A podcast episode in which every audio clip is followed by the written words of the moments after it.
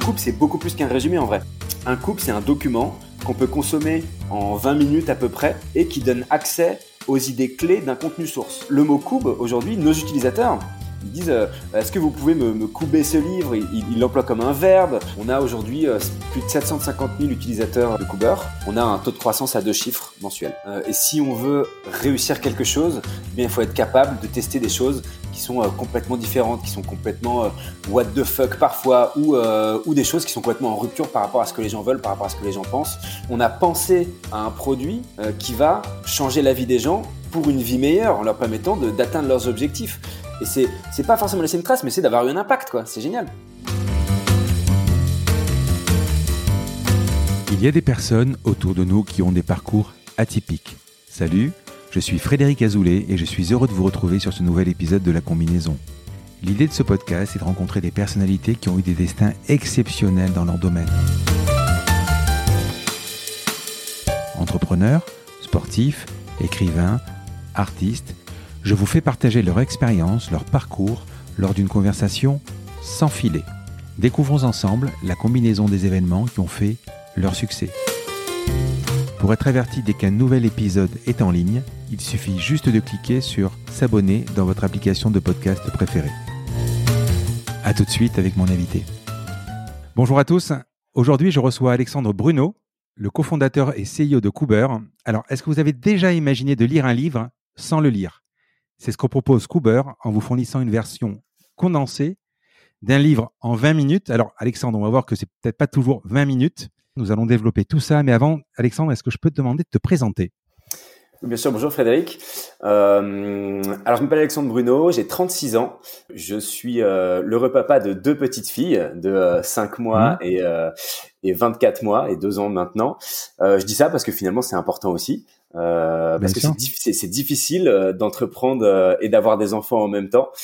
Après mes études, j'ai euh, j'ai commencé euh, ma carrière dans euh, dans la finance. J'ai fait de l'analyse financière dans le secteur aérospace et défense dans une banque qui s'appelle la Société Générale et j'y ai passé un an et demi. À l'issue de cette année et demie, je suis arrivé sur le marché du travail en 2008 dans la finance, donc c'est pas la meilleure année pour pour arriver dans ce secteur. Oui, carrément. Ouais. C'était un peu complexe à ce moment-là la combinaison de tous ces facteurs-là, le contexte, euh, mon, euh, mon désamour pour le métier de l'analyse financière, ont fait que je me suis réorienté vers le marketing, le deuxième sujet de mes études. Et j'ai euh, j'ai bossé pendant deux ans euh, dans une grosse agence de pub qui s'appelle Young Rubicam où je m'occupais de faire de la strate de marque pour des grandes marques nationales comme comme vente privée, des marques internationales comme Bacardi ou, ou Alfa Romeo. C'était très enrichissant aussi. Et après ça, donc j'ai fait de l'intrapreneuriat puisque j'ai monté la régie publicitaire d'un groupe média. C'était mon premier contact avec euh, avec le monde du digital. Euh, je m'occupais de commercialiser euh, euh du pré-roll, donc de la de la les, petites vidéos euh, de quelques secondes qu'on voit euh, avant le lancement de, de, de, contenu vidéo sur YouTube ou autre. Donc je m'occupais de commercialiser ce contenu vidéo auprès de grandes agences médias françaises. et donc j'ai monté cette régie publicitaire au sein de, de la structure Play Media. Et, euh, et ensuite, euh, j'ai décidé de me lancer euh, dans l'aventure entrepreneuriale en, en montant Cooper. Alors, tu as fait quoi comme étude? Alors, j'ai étudié, j'ai étudié la finance et le marketing à Dauphine. À Dauphine. Mais tu avais, c'était quoi comme genre de, de diplôme? Alors c'était, euh, bah, j'ai eu un, un, master 1 en finance et un master 2 euh, qui était un, un, master de Dauphine sur le marketing, qui s'appelle Management Global euh, Marketing. et c'était des études assez intéressantes. Hein. La, première partie de mes études sur la finance c'était très technique. c'était c'était des mathématiques financières, c'était de la gestion de portefeuille. c'était vraiment vraiment une dimension technique, mathématique. Donc c'est c'était intéressant, mais technique. Et puis la seconde partie, mon master 2, cette fois-ci c'était un peu plus un peu plus ouvert sur de la stratégie, de la stratégie marketing. Et, euh, et, donc il y avait il y avait cette dimension de management aussi qui était intéressante. Et donc ce, ce, double cursus, euh, il a été assez équilibré pour me permettre finalement de euh, d'appréhender et de, de, savoir ce que je voulais faire et ce que je voulais pas faire. Pourquoi la pub? Alors, Pourquoi ne pas rester dans la finance? Ouais, alors c'est c'est une bonne question. C'est la pub parce que très naturellement, c'est en fait c'est les mécanismes publicitaires, c'est quelque chose euh, qui, euh, pour moi, était tout naturel et euh, très instinctif. Et finalement, j'ai eu tout de suite des facilités à comprendre le fonctionnement du cerveau sur sur les techniques de persuasion, sur comment comprendre une marque et traduire traduire un, un, un ADN dans des outils de communication. et donc tout ça est venu très naturellement finalement. Comprendre l'impact ou comprendre sur le cerveau tu étais à quoi l'opérationnel à Young et Rubicom? Oui, oui, j'étais euh, j'étais à l'opérationnel. J'étais euh, en fait mon, mon, métier c'était le métier de commercial, c'est-à-dire que j'étais l'interface entre l'agence, euh, les mmh. forces créatives de l'agence et, et le client. Et donc il fallait identifier et traduire un besoin client dans un brief créatif, faire travailler les créatifs pour qu'ils produisent justement euh, bah, des propositions créatives pour répondre à ce besoin, et derrière aller présenter et vendre euh, ce projet euh, à des clients.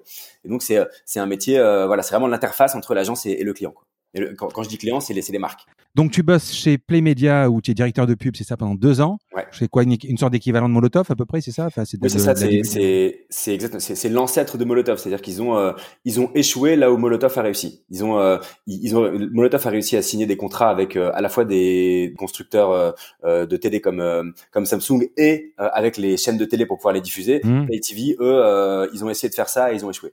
Et après? Et après, je, je décide de me lancer dans l'aventure entrepreneuriale.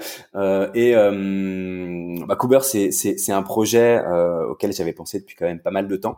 Toutes les planètes sont alignées pour que je me lance, c'est-à-dire que j'ai euh, la possibilité euh, finalement euh, d'un point de vue familial de prendre ces, ces deux années pour et prendre le risque à ce moment-là de de, de quitter de quitter mon job pour tenter quelque chose et j'ai surtout la possibilité bah, de de rendre palpable, tangible finalement une idée qui me trotte dans la tête depuis des années. Donc c'est une grosse satisfaction et je me lance à ce moment-là. Tu avais depuis toujours une sorte d'envie d'entreprendre, d'être indépendant, d'être libre. Pourquoi l'entreprise? Alors c'est oui évidemment euh, l'envie d'être indépendant et libre, mais c'est aussi l'envie de construire quelque chose euh, qui est utilisé par des dizaines, des centaines et peut-être des millions de personnes un jour et euh, qui, euh, qui d'une certaine manière change leur vie. C'est cette satisfaction de savoir que on a un impact euh, dans la vie des gens. Et si cet impact peut être positif, eh bien tant mieux. Et, euh, et c'est aussi euh, ça le moteur pour moi derrière l'entrepreneuriat. Je rencontre souvent ce genre de, de, personnes qui veulent laisser une empreinte comme ça ou changer le monde, hein, parce que c'est à peu près cette fameuse phrase de, de, de, Steve Jobs qui dit au patron de Pepsi Est-ce que tu as envie de vendre de l'eau de l'eau sucrée toute ta vie ou tu as envie de venir avec moi changer le monde? C'est à peu près ça, hein, le préceptat de base. Ça, on le rencontre sur des gens comme toi qui font du B2C. C'est ça qui est intéressant parce que je pense que quand tu, alors on va en parler largement, hein, mais effectivement, si tu vois une application, euh, je sais pas moi, à l'aéroport, tu tournes la tête, tu vois Cooper euh, sur l'application euh, de quelqu'un qui est juste à côté de toi, ça doit être super, euh, bah, c'est super intéressant quoi. C'est génial. ça quoi. C'est ouais. super intéressant ce que tu. J'avais jamais fait ce distinguo entre le B2C et le B2B, mais c'est vrai que on se pose la question régulièrement chez Cooper parce qu'on a fait du B2B, on, on a signé des mmh. contrats avec des grands groupes, etc. Mais euh, ce qui nous fait bouger, ce qui nous fait nous lever tous les matins, c'est effectivement euh, euh, le fait qu'on fait du B2C, le fait qu'on on, on parle à des gens qui ont Cooper dans leur poche et qui l'utilisent, qui l'utilisent toutes les semaines ou tous les jours. Nous, nous ce qu'on veut savoir, c'est ça, c'est comment les gens utilisent Cooper, quel impact on a dans leur vie. et c'est ça là, un peu la vision derrière Cooper et, la manière dont nous on onboard des gens dans notre équipe, c'est des gens qui partagent cette vision. Nous, notre vision, c'est que l'éducation, c'est un, un des challenges qu'il faut traiter avant tous les autres et, et, et, et qui pourrait permettre de solutionner beaucoup de grands problèmes que notre monde connaît. Euh, et du coup, euh, l'éducation, bah, c'est le challenge euh, que, auquel Cooper s'adresse. Et on pense que justement, en, en, donnant accès aux gens au savoir, en donnant accès aux gens à la connaissance, et eh ben, on leur permet finalement de prendre des meilleures décisions et donc des décisions euh, euh bah, aujourd'hui, qu'est-ce qui se passe quand on quand on prend une décision, on la prend au prisme de euh, de toutes nos connaissances. Et, euh, et bah mécaniquement, plus on a de connaissances, bah normalement euh, meilleures seront les meilleures seront les décisions qu'on prendra. Et Cooper, bah on, on, essaie en tout cas de permettre aux gens d'accéder à la connaissance pour leur permettre de prendre des meilleures décisions et donc en gros de, de faire avancer le schmilblick. Je voudrais qu'on rembobine encore un, un, tout petit peu. Mm-hmm. Tu avais envie de laisser une empreinte. Euh, bon, en, en, B2C, tu avais envie de changer quelque chose amener de la connaissance. Peut-être qu'il y avait plein de petites voix qui te disaient euh, on lit de moins en moins, etc. On va y revenir. Comment ça se passe? Donc, comment tu, tu, tu, tu as cette petite idée de, de, de D'abord, comment elle est arrivée? C'est quoi la petite voix qui t'a dit il faut faire ça? C'est un phénomène assez complexe finalement parce que moi, je l'idée de Cooper, ce qui est intéressant, mmh. c'est que elle a été, euh, elle a été plantée, la, la, graine a été plantée euh, dans ma tête par un, par mon, mon cofondateur. C'est dans des discussions que j'ai eues avec euh, Alexandre Mullier, avec qui j'ai cofondé Cooper, euh, que mmh. l'idée a germé. l'idée de départ, elle vient de d'un comportement que lui avait. moi et lui, on partage quelque chose. c'est notre amour pour les livres et le fait que on, on s'est construit en lisant des livres et on, on, estime avoir appris probablement beaucoup plus de choses euh, en lisant des livres que pendant nos études, par exemple. Et lui va encore plus loin, c'est-à-dire que euh, chacun de ses livres, il les a toujours surlignés et il a créé, il créé des fiches de lecture de ses propres livres. Euh, et ces fiches de lecture, moi, je les consommais. Euh, et donc, euh, ça vient de ce comportement-là où on s'est dit mais mais, mais c'est génial. Euh, moi avec tes fiches de livres, bah j'accède à l'essence de ces livres. Ça me fait gagner un temps de malade euh, et euh, et du coup euh, bah moi je capte la valeur de ces fiches-là. Pour moi elle est énorme. Et pourquoi on n'en ferait pas profiter tout le monde? C'était ça l'idée au départ. Alexandre, tu l'as rencontré où? À l'école? Non, Alexandre je l'ai pas rencontré à l'école. Alexandre je l'ai rencontré. bah, c'est nos copines à l'époque qui sont devenues nos femmes, qui nous ont présenté mmh. il, y a, il y a quasiment dix ans de ça, et on est devenus très potes très rapidement. Euh, et donc c'était un ami au départ, euh, et euh, c'est devenu euh, bah, il y a maintenant cinq ans mon associé. Bon, je rappelle que Alexandre c'est Alexandre Mullier, c'est le petit-fils donc de Gérard, le fameux d'Auchan. Oui, tout à fait. Tu as cette idée, donc vous êtes assez littéraire, assez livre et euh, vous avez presque envie de, de, de, de, digitaliser tout ça parce que cette histoire de fiche de lecture, c'était vraiment ce que vous vouliez faire dans une marketplace. C'est bien ça? Oui, exactement. Exactement. Quand, l'idée de départ, de, quand, quand, mmh. on, quand on a commencé le projet, c'était de créer une marketplace où on faisait se rencontrer des personnes qui produisaient des synthèses de livres euh, avec des personnes qui voulaient euh, acheter ces synthèses de livres. Donc on avait, euh, on, devait à la fois trouver des gens qui allaient produire le contenu et le mettre à disposition de, du public sur notre plateforme, et trouver le public justement qui allait, qui allait accepter de payer pour ces synthèses. et on a, on a testé cette idée pendant six mois, puis finalement on a compris que c'était pas ça qu'il fallait proposer. on a appris beaucoup de choses en parlant à nos utilisateurs. On a compris que la qualité du contenu et l'homogénéité de ce contenu, euh, elle était clé euh, dans la capacité de nos utilisateurs à, à, payer pour ce contenu. Mais par exemple, si vous faites des fiches de lecture sur Madame Bovary, euh, je pense que tu tapes Madame Bovary sur Google, tu dois avoir des tonnes de résumés. Il n'y avait pas vraiment de marché, peut-être la market size n'était peut-être pas évidente à l'époque, sur que de la fiche de lecture. Hein. Alors oui, et alors Cooper a beaucoup changé aujourd'hui. Hein, je, je pourrais te. Euh... Non, pas de Cooper. Hein, je parle de, du, du, de la première version de Cooper, c'est-à-dire les fiches de lecture. Hein. Ouais, ouais, ouais. Non, mais c'est, c'est, c'est-à-dire que là, là, tu parles d'une dichotomie entre la fiction et la non-fiction. Euh, mmh. Au tout départ, c'était, la manière dont on avait appréhendé le projet, c'était ça, c'était de se dire, euh, ok, il y a deux types de livres. Euh, il y a des livres euh, non fictionnels euh, et donc ces livres-là, finalement, c'est le contenu qui importe, c'est plus le fond que la forme. Donc c'est des livres que tu lis pour les idées, mais euh, le style de l'auteur, tu t'en fiches un peu. Et du coup, euh, un coupe qui restitue pas le style, mais qui restitue les idées, c'est très bien. Et les livres de fiction, donc la littérature classique, etc., sont des livres où bah tu les lis pour le plaisir et c'est des livres pour lesquels le style de l'auteur importe autant que que le sens des, des, des, des mots et, et, et, du coup le fond importe autant que la forme. Et ces livres-là, ces livres-là, on va pas les, les, les résumer. Et ben finalement là, très récemment, on a, on a un peu changé euh, notre fusil d'épaule. Aujourd'hui, on, on, on, commence à intégrer de la fiction dans Cooper. Euh, C'est-à-dire qu'on fait des coups euh, de fiction. Je pourrais expliquer après pour euh, pour les auditeurs ce qu'est un coupe s'ils savent pas ce que c'est, mais, mais c'est c'est une hmm. version condensée d'un ouvrage. Mais en, en, gros, et on fait de la fiction.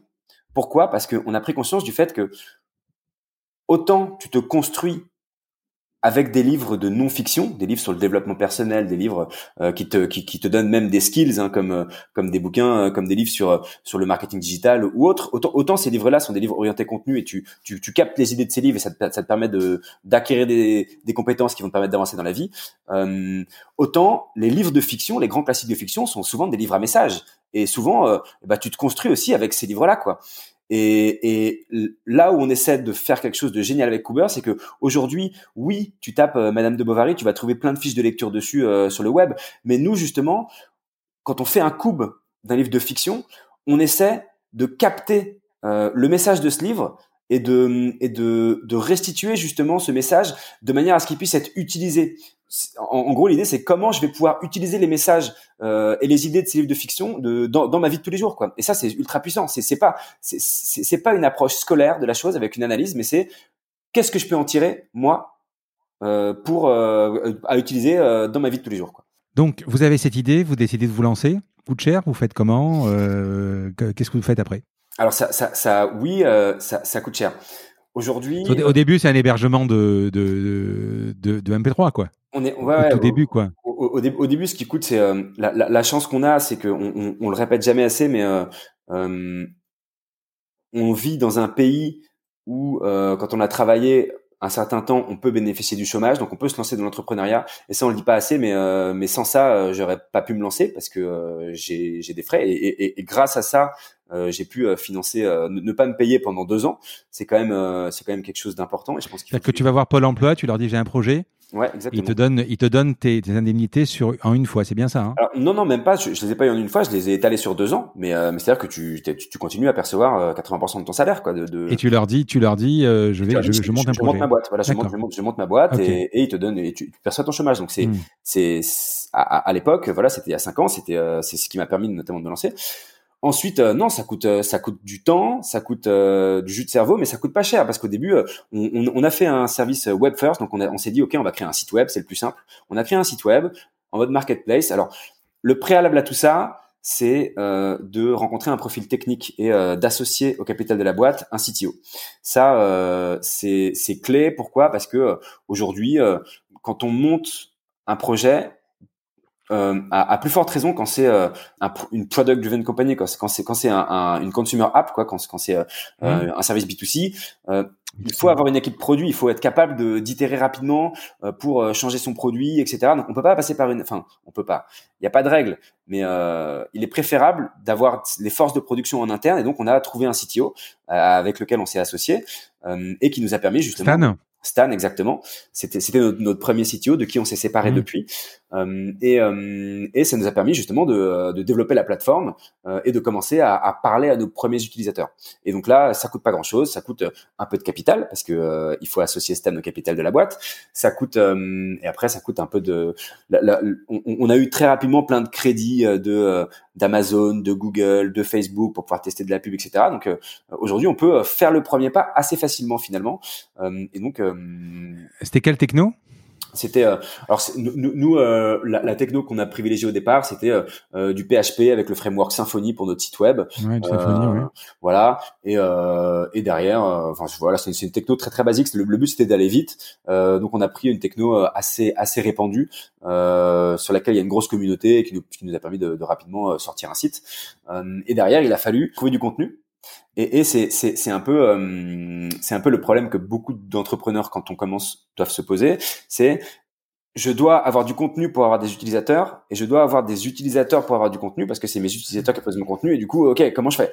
Et, euh, et nous la, stratégie on s'est dit ok d'abord on va chercher du contenu euh, et après on va chercher des utilisateurs. Donc ce qui est marrant c'est qu'au tout début pour, pour, produire les premiers cubes euh, quand c'était il y a cinq ans et que on, voulait que le produit soit UGC quoi ce que ce soit du user generated content on est allé voir des retraités parce qu'ils avaient du temps, des capacités. Donc, on, on s'est adressé à des retraités en premier euh, pour qu'ils produisent les premiers cubes. C'est pas, c'est moins cher peut-être aussi? C'est, c'est moins cher. Bah, de toute façon, on, paie, on les rémunérait pas. C'est-à-dire que ils hmm. choisissaient le prix de vente de leur de leur contenu, ils le mettaient, ils le mettaient sur la plateforme pour, euh, ils choisissaient entre 2 et 10 euros, je crois. C'était on vendait à l'unité à l'époque, c'était pas de l'abonnement, mmh. euh, et euh, pouvaient comme ça euh, produire euh, autant qu'ils voulaient de C'était c'était eux qui choisissaient ce qu'ils produisaient quoi.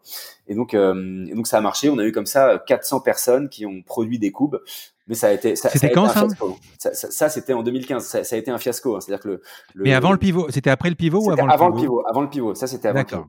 là, là tu, avais tes retraités qui faisaient tes, tes, tes résumés en fait qui, faisaient, de lecture. qui faisaient des résumés. On avait des retraités des étudiants etc ils faisaient des fiches de lecture ils les mettaient à disposition. Tu fais tes 400 euh, alors c'était peut-être pas des coupes à l'époque ou peu importe. Si c'était des coupes déjà non ça s'appelait des coupes mais c'était pas le même produit qu'aujourd'hui. Voilà donc, tu avais tes 400 coups, tu avais ta plateforme Symfony qui a vu le jour. Mhm. Et ensuite, j'ai quelqu'un qui, qui, dans le podcast, qui dit à un moment, quand le site internet est sorti, on a, on, a pleuré de joie, mais on a pleuré aussi parce qu'on n'avait pas de clients. Euh, c'était, euh, c'est rigolo parce que c'est, euh, c'est vrai en fait. Hein, C'est-à-dire que tout est prêt, mais après tu sais quasiment plus quoi faire. Et là, vous faites quoi justement pour aller chercher du client? Alors déjà, il y a, y, a, y a, un truc qui est important, c'est que on, mmh. On, on, est surtout pas tombé dans l'écueil dès le départ, et ça c'est dans notre ADN de de euh, surconceptualiser euh, les choses et donc du coup de passer énormément de temps à développer un site web avec toutes les fonctionnalités euh, euh possibles et imaginables. Non, au contraire, nous on est resté très très MVP quoi, c'est minimum viable product quoi. On a voulu avoir un mmh. site très très rough avec les fonctionnalités vraiment basiques et donc on l'a produit très rapidement en fait. Ça nous a pris ça nous a pris trois semaines de sortir un site. après ce qui a, ce qui a pris un peu de temps, c'est d'ajouter du contenu et donc on en fait, la, la, la vraiment la, notre ADN à ce moment-là, c'était fail fast, quoi. On n'a jamais juste du premier coup. Donc du coup, on voulait euh, se planter le plus rapidement possible pour comprendre quoi. Et donc en, en deux trois mois, on a compris que c'était pas bon quoi. Donc euh, donc on, on, se retrouve quand même devant euh, devant un précipice. Ok, on, a le site web, on a le truc, on, a le contenu, on fait un peu d'acquisition sur des canaux comme Facebook notamment, et bah ça marche pas quoi. Et, c'est chouette finalement parce que du coup, on a un premier problème. Et, et, chez Cooper, on adore les problèmes. Ça, ça, ça sonne ça sonne un peu un peu faux et un peu bizarre, mais un, problème, c'est c'est pas cool quoi. On n'aime pas les problèmes normalement, mais en fait c'est chouette un problème parce qu'on a fait la, la, moitié du boulot quoi, parce qu'on on sait là où faut creuser quoi. Donc euh, donc notre problème à ce moment-là, c'était euh, ok euh, comprendre pourquoi les gens n'achètent pas le contenu qu'on a réussi à avoir sur le site. Et on, donc, qu'est-ce qu'on a fait? Ben, On a pris nos téléphones, on a appelé des utilisateurs, on leur a parlé, on leur a parlé, on leur a parlé, et on a compris que ce qu'ils voulaient, c'était, euh, bah, enfin, fallait que le contenu soit ultra quali, fallait qu'il soit homogène d'un coup à l'autre, parce que le problème, c'est qu'il y avait des styles différents, euh, il y avait un auteur, euh, bah, il y, avait aussi une qualité qui était vraiment pas homogène, avec, vu qu'il n'y avait pas de process de relecture, des fautes d'orthographe sur certains coups, avec des styles complètement différents. Excuse-moi l'expression, mais c'était un peu le bordel sur le site. Quoi. Il n'y avait pas de, voilà, il n'y avait pas de, de, contrôle de qualité, il n'y avait pas de modération, et donc on a compris très rapidement que la clé, c'était d'avoir du contenu euh, le plus impactant possible et que les gens en, tirent de la valeur, quoi. Ça, c'est, on est encore avant le pivot. On est encore avant le pivot. Parce qu'en fait, tu vas, tu vas, tu vas te rendre compte de plusieurs choses. D'abord, tu vas te rendre compte que, bon, évidemment, ça marche pas. Tu identifies pourquoi ça marche pas, mais tu pourrais être d'un caractère persévérant en disant euh, ça marche pas parce que j'ai pas de clients, parce que je fais faire plus d'acquisitions, parce que je fais faire plus de pubs, etc. Parce que le produit est bon. Mais en fait, tu te rends compte que le produit n'est pas si bon que ça. Ouais. Euh, c'est un peu ça en fait. Hein. et là, tu crois plus en ton produit. Tu crois plus à ton produit, mais tu crois à ton projet, mais plus ton produit. Et c'est là que vous allez, à mon avis, euh, vous dire, tu parles d'ADN, mais ce qui est rigolo, c'est qu'aujourd'hui, on est six ans après, cinq ou six ans après. J'ai encore reçu, peut-être trois, quatre jours, une enquête d'Amandine, une Amandine qui doit bosser chez vous, pour dire, écoutez, vous êtes utilisateur de, de, de Kuber, ça vous dirait qu'on passe 15-20 minutes, euh, on voudra avoir votre ressenti sur, sur les highlights. Donc, vous n'avez pas euh, perdu, c'est ça qui est super, vous n'avez pas perdu cette, ce retour client euh, qui fait que, que, que, vous pouvez améliorer sans cesse le produit. Quoi. Enfin, c'est ce qu'on appelle l'agilité surtout. Quoi. Mais c'est c'est vraiment clé euh, quand on construit une, euh, une boîte en B2C et même d'ailleurs quand on fait du B2B c'est pareil c'est il faut parler à son client et, et nous chez Cooper on le fait énormément mais quand je dis énormément c'est à dire que moi je parle encore à des clients régulièrement euh, il se passe pas un mois sans que je parle pas à un, de nos utilisateurs donc je passe une demi-heure au téléphone euh, où j'en rencontre on les fait venir dans les bureaux et j'impose, mais je dis j'impose, c'est j'imposais au début, mais maintenant je le fais plus parce qu'ils ils le font naturellement. Toutes mes équipes, les équipes techniques, euh, les équipes produits évidemment, mais aussi euh, les équipes contenu, etc., doivent parler à des utilisateurs euh, et ils le font. Ils, ils leur parlent et on, c'est nécessaire en fait. On, on peut pas. Une boîte, c'est pas à sens unique. Si on parle pas à son client, on capte pas le besoin euh, et on réussit pas à y répondre de la meilleure manière qui soit. Alors il y a, y a, évidemment une partie de l'entrepreneur, l'entrepreneur visionnaire qui sait ce que le client, ce, que, ce que le client veut, ou alors ou qui sait ce que le client va vouloir mais ne veut pas encore. Mais, euh, mais la réalité, c'est que plus on parle à ses clients, plus on risque d'apporter une réponse euh, euh, qui fit bien avec leurs besoins. Quoi. Alors vous, vous remettez en question et? Alors on se remet en question et à ce moment-là, on se pose et euh, avec le recul. Euh, je, je, je me dis que c'était une décision qui était facile à prendre parce qu'on n'avait rien à perdre mais à l'époque euh, on se dit ok on a quand même six mois de travail à perdre euh, on a on a une, vision sur la manière dont on exécute le projet et on pense que c'est la bonne et ben finalement on se remet en question euh, complètement. Euh, on, on, pose les choses on se dit ok euh, c'est quoi les problèmes? Quelles solutions on peut y apporter? Et, euh, et ben on a identifié les problèmes. Les problèmes, c'est quoi? C'est euh, comme je l'ai dit, c'est la qualité du contenu qui est clé. C'est le business model qui est pas forcément le bon. C'est euh, et du coup, on, change tout. On change la manière, on, change Cooper, on change la manière dont on produit le contenu.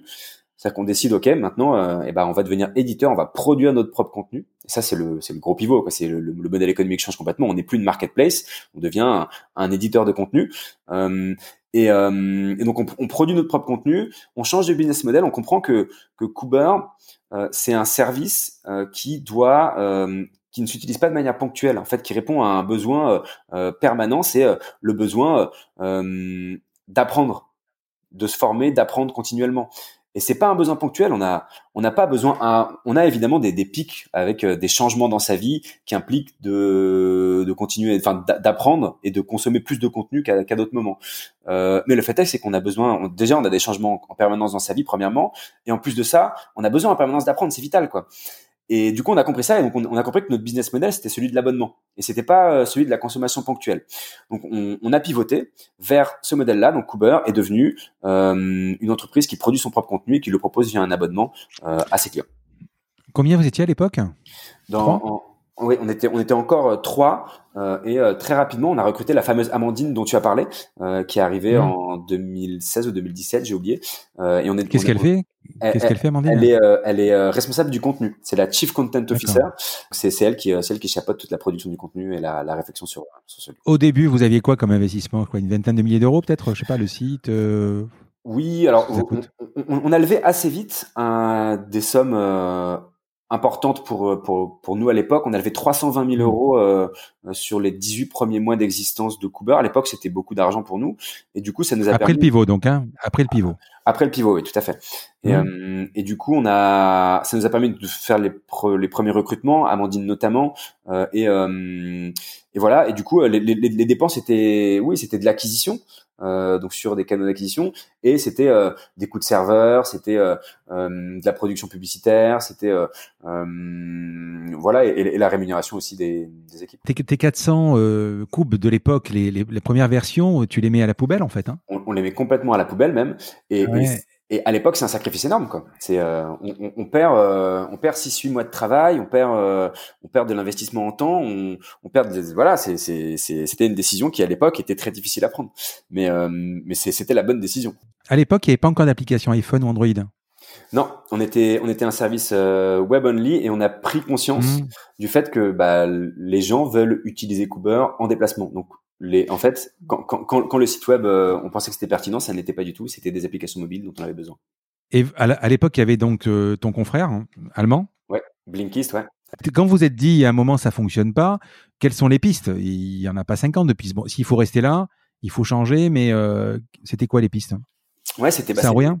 Oui, c'est. C'est-à-dire qu'on on, a ce concurrent qui existe mmh. et quand on a sorti Cooper au tout début, avant le pivot, ce concurrent n'était pas encore sorti du bois et du coup on avait euh, on a eu un peu la même idée, euh, sauf que sauf qu'on l'exécutait d'une manière différente. Et au moment du pivot, euh, on avait connaissance de ce concurrent. Il y en avait d'autres d'ailleurs, des petits à l'époque, qui, qui, soit qui existent plus, soit qui, euh, qui, pas fonctionné.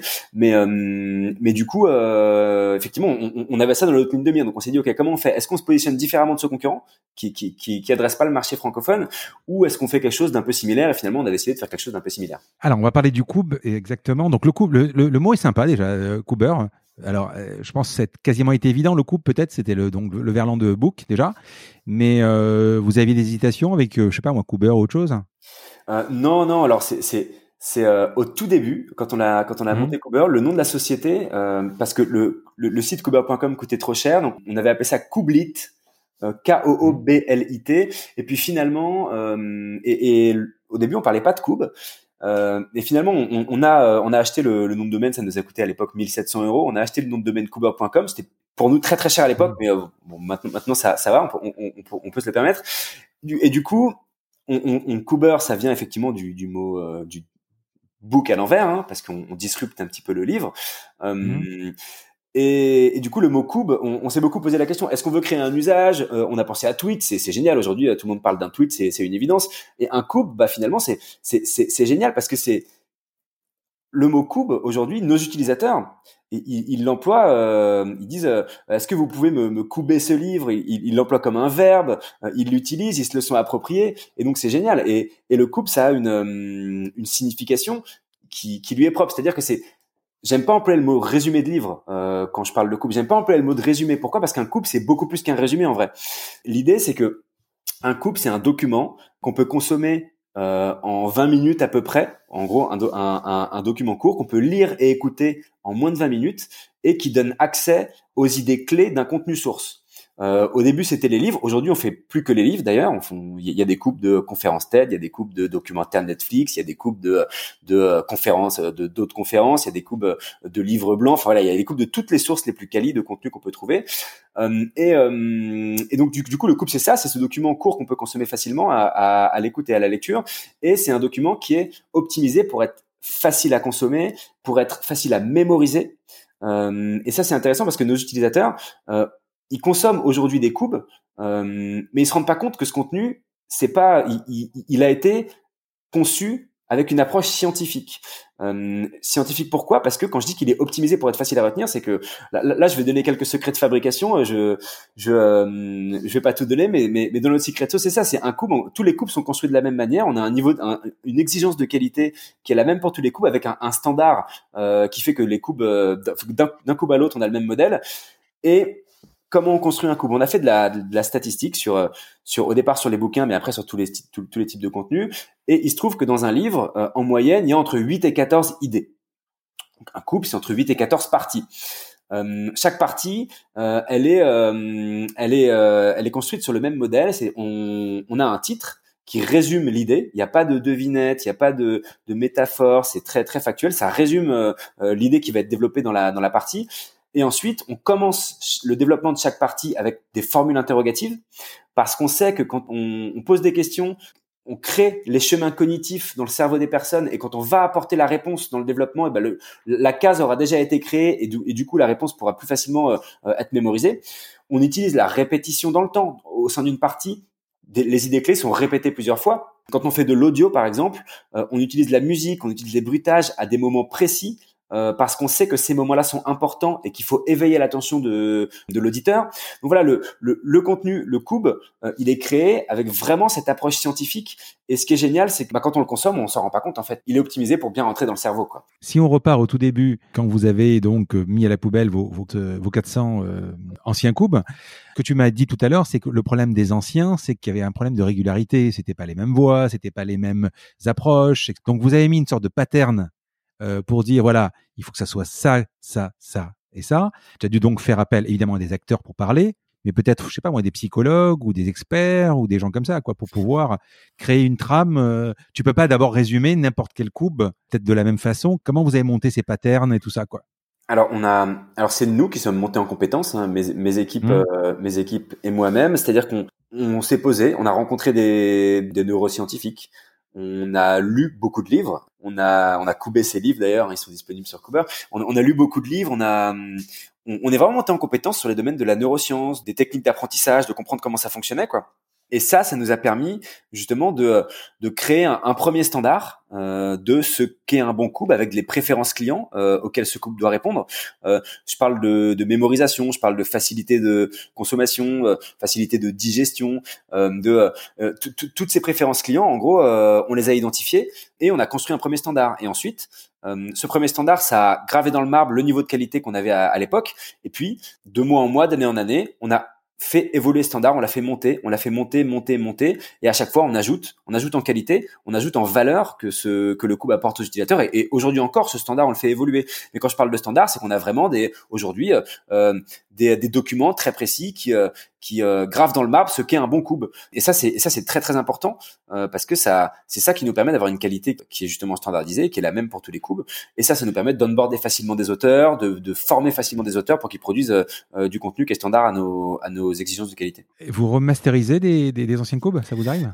Euh, Oui, oui, oui, euh, complètement. Parce que entre entre euh, un coupe qui a été produit il y a, deux ans et maintenant, étant donné que nos standards de qualité ont évolué, on les on les refait complètement même. C'est même pas remasterisé, c'est on, les jette et on en réenregistre, on en réécrit des nouveaux et on en réenregistre des nouveaux. Tu parles d'auteur, moi je parlais de, en fait. Hein, je crois que c'était des acteurs.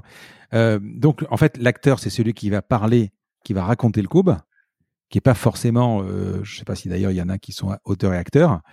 C'est pas vous, alors c'est pas Alexandre qui était passionné de ces fiches de lecture qui font les, euh, ou peut-être plus aujourd'hui, mais est-ce que vous avez commencé au début à faire vous-même les fiches de, de Oui, alors oui, au, tout début on les faisait nous.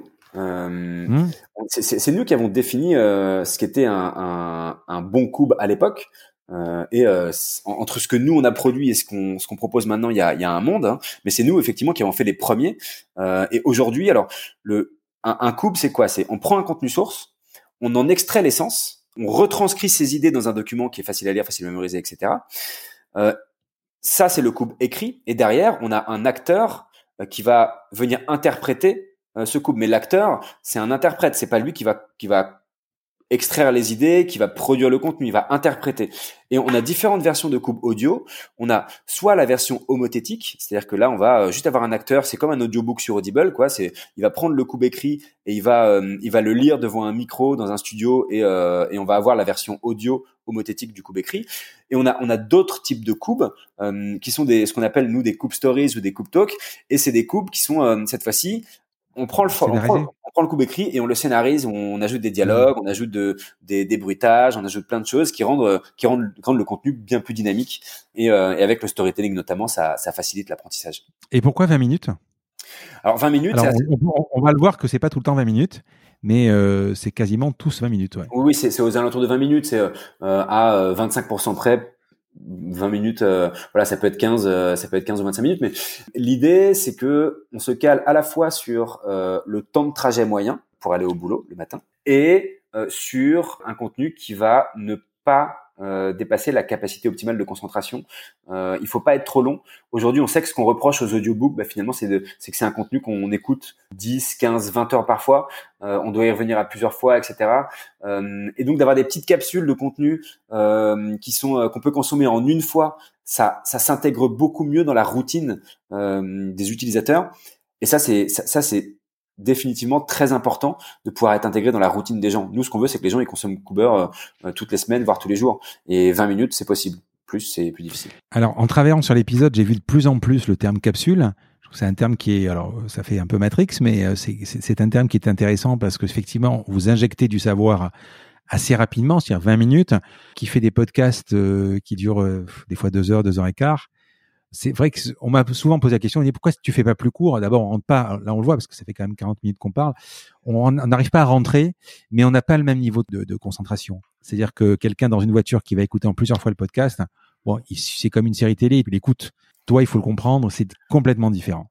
Mais c'est aussi pour ça que justement, euh, Cooper est en train d'évoluer et on est, on est, j'en parlerai peut-être après, mais on, au départ, après le pivot et même avant, on, Cooper était euh, une, une boîte qui fait du contenu donc, euh, comme je l'ai dit, c'est c'est euh, et même après après pivot, on, produit du contenu et on permet aux gens d'accéder à ce contenu via un abonnement.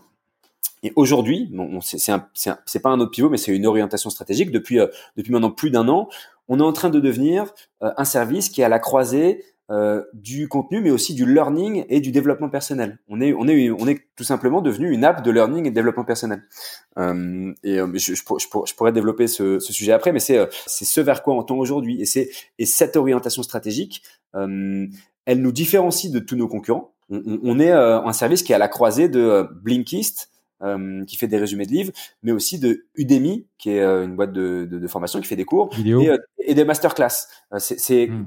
Cooper, c'est un, une entreprise qui a la croisée de ces, euh, de ces trois services. Quand tu prends un bouquin, entre la présentation de l'auteur, alors parce que bon, dans le couple, dans le couple, vous n'allez pas tout résumer, c'est pas le principe du résumé. Effectivement, vous allez sortir ce qui est important du bouquin.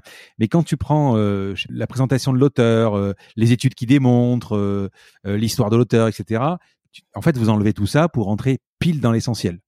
Oui, alors c'est l'idée. C'est un, un, livre, c'est génial et je, je préfère dire d'emblée que le but de Cooper, c'est justement de redonner goût à la lecture à des gens qui ont perdu goût à la lecture. Et nous, on a, hmm.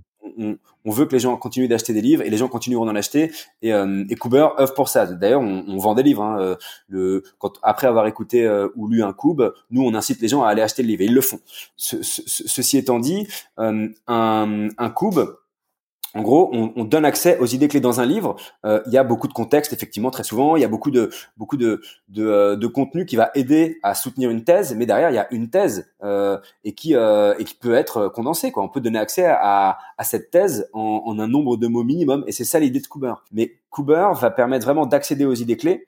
Et derrière, si on a envie de de creuser, et c'est souvent le cas, il faut acheter le livre. Euh, on n'aura pas tout avec Cooper. On n'a on n'a pas inventé euh, comme euh, comme dans le film Matrix, euh, le plug qu'on se met dans la nuque et qui permet d'apprendre à, piloter un hélicoptère ou à faire du karaté en, une seconde malheureusement, c'est une métaphore qu'on a utilisée, mais on a compris que avec Cooper, on met le pied à l'étrier, on, comprend les bases d'un sujet, mais si on veut si on veut le maîtriser ce sujet, eh ben il faut acheter le livre. Et tu as des bouquins qui sont plus compliqués à, résumer?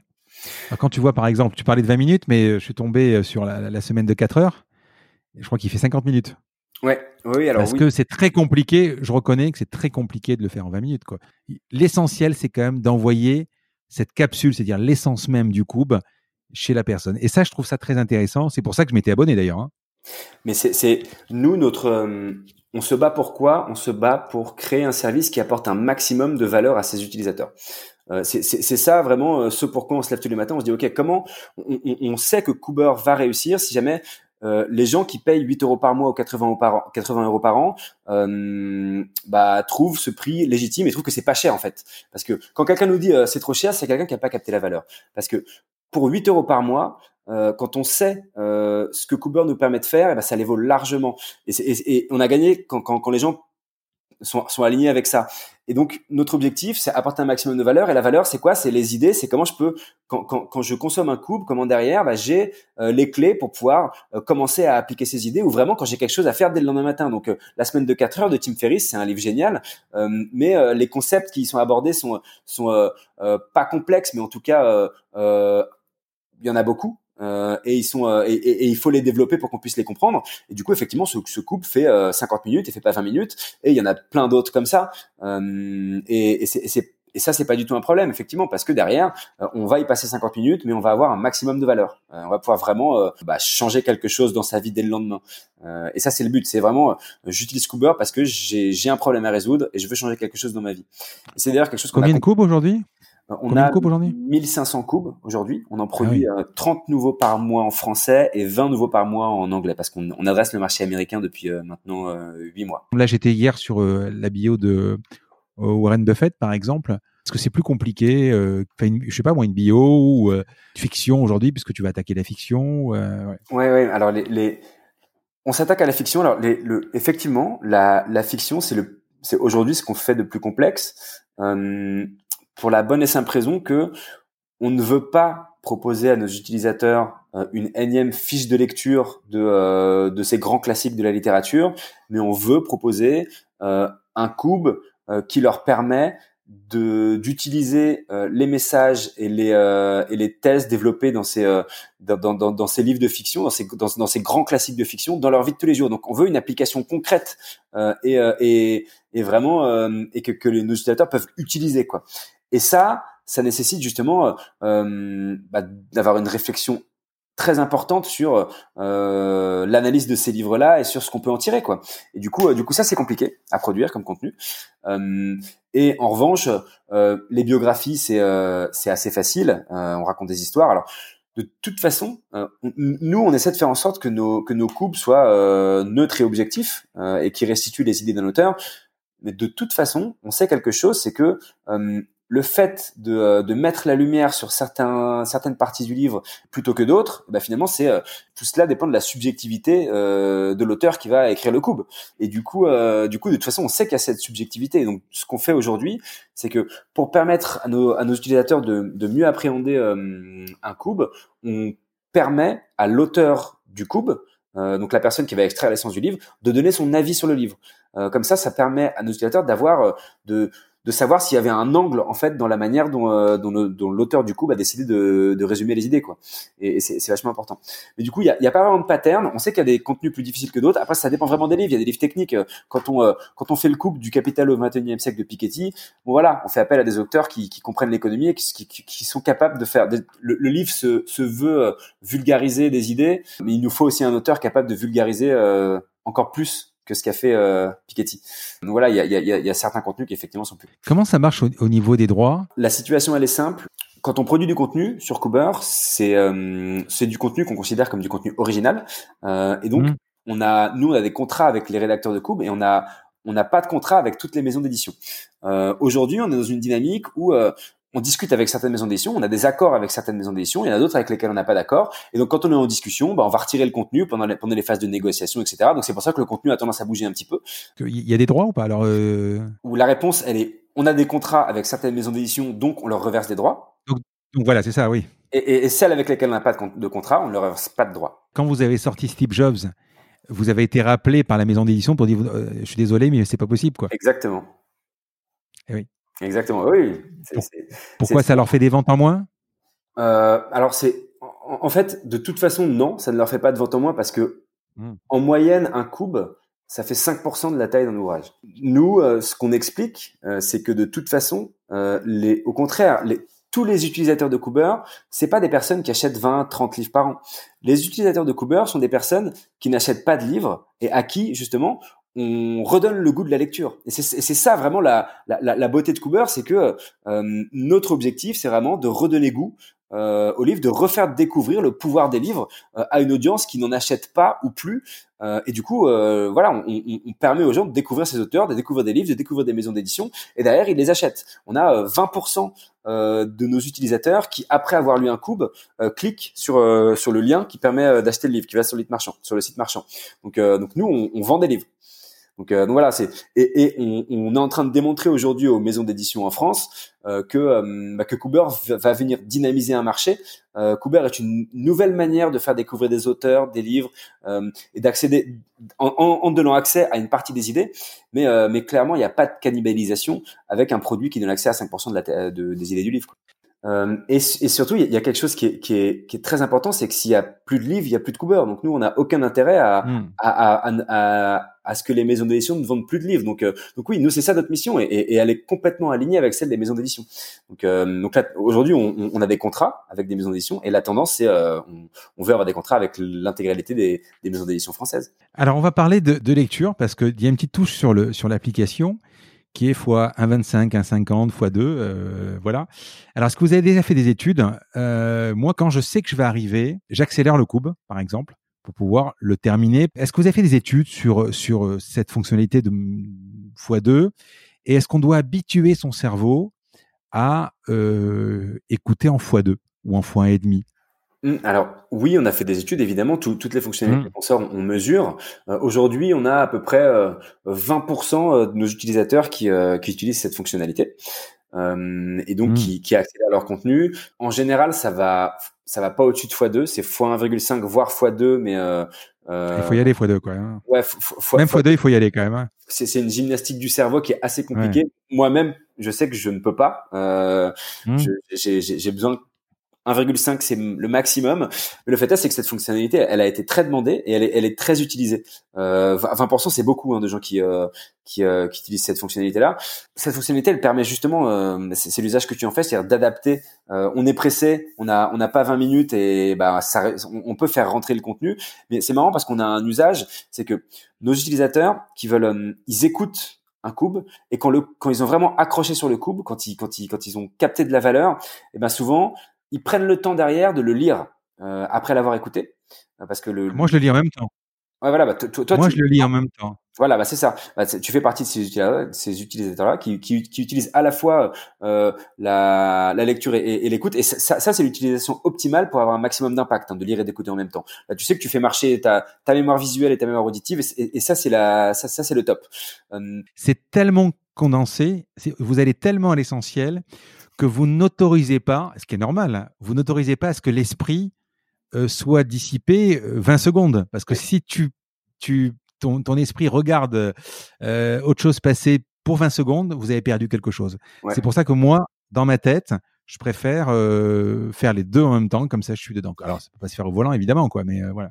je t'ai coupé, excuse-moi, vas-y. Non, non, mais c'est, je, je, vais, je vais rebondir sur ce que tu dis. C'est justement, quand tu écoutes un cube, ce que tu veux, c'est capter un maximum de valeur. Ce que tu veux, c'est à, à, la fin euh, avoir euh, euh, soit une compétence, soit euh, des idées que tu vas pouvoir utiliser dans ta vie de tous les jours.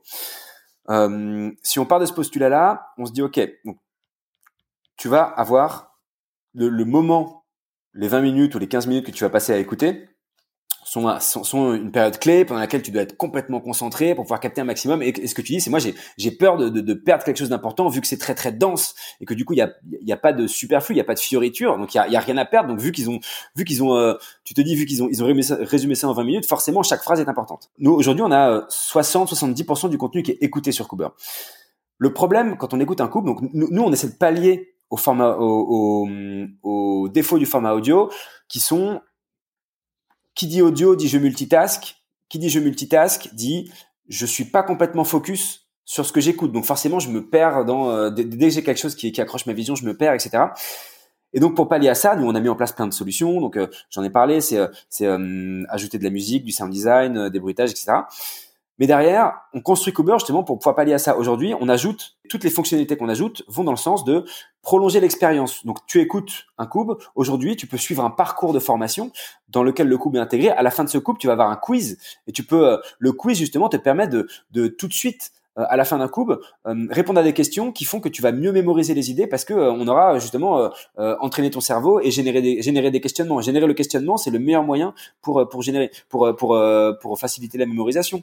On a comme ça tout un tas de features qu'on est en train de développer. C'est euh, aujourd'hui, on n'est plus seulement une boîte de contenu, mais on est on est un service qui est à la croisée du learning et du développement personnel on, a sorti il y a maintenant six mois une fonctionnalité qui est devenue une fonctionnalité clé dans Cooper, euh, qui s'appelle les, parcours, euh, où justement euh, on, propose, en fonction de gros problèmes que nos utilisateurs essayent de résoudre, donc les gros problèmes qu'on, les parcours qu'on propose, c'est des parcours sur l'indépendance financière, des parcours sur le développement personnel, sur comment mieux manger, comment mieux dormir, des parcours sur la séduction, des parcours sur l'entrepreneuriat, comment monter sa boîte, comment parler à ses utilisateurs, des parcours sur sur la productivité, sur la séduction, voilà on, a comme ça tout un tas de parcours.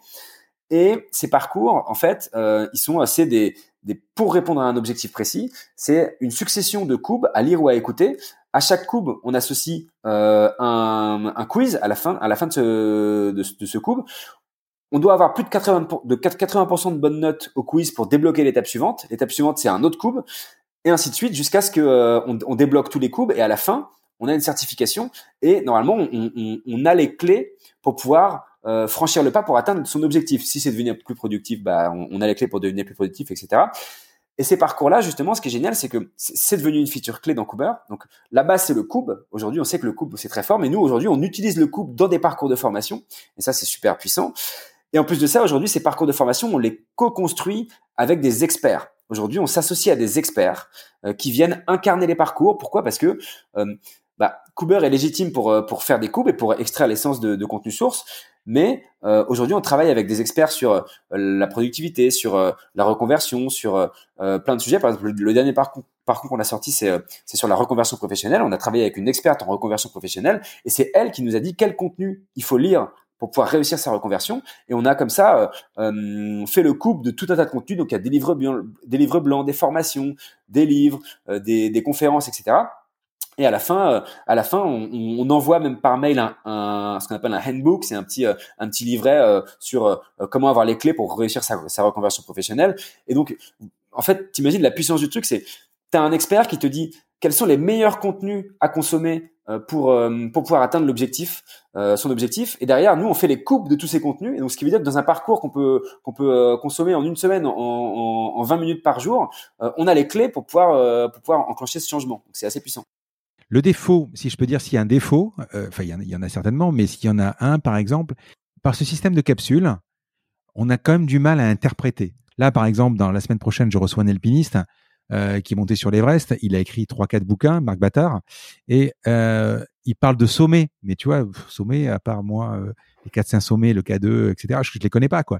Donc c'est sympa de pouvoir aller sur Wikipédia, avoir une définition, de pouvoir avoir une image sur Google, machin, le cube, alors je comprends quand on veut se former, ça, il n'y a pas de problème, mais quand on veut se cultiver, mmh parce que si vous attaquez la fiction, c'est qu'à un moment, bah, peut-être qu'on a envie de se cultiver aussi, peut-être qu'on a envie d'imaginer tel bio, et en fait, on n'a pas le temps d'imaginer. Comment tu vois, comment tu réponds à ça? Alors c'est c'est c'est c'est intéressant parce que tu as identifié quelque chose euh, de très important. Le le processus d'apprentissage, évidemment, il se fait dans le temps. Et, euh, hmm. ce qu'on perd avec un couple, c'est effectivement euh, le de, de, de, de, lire quelques pages d'un livre, de le refermer, de dormir dessus, etc. Alors nous déjà, on va à contre-courant de ce que de l'objectif qu'ont beaucoup de, de consumer apps qui veulent que l'utilisateur revienne 20 euh, fois par jour sur l'application. Nous, ce qu'on recommande, c'est euh, pas plus d'un couple par jour déjà. Et quand on fait des parcours de formation, on dit euh, faites un couple par jour, ne faites pas plus d'un couple par jour. On bloque pas, on devrait.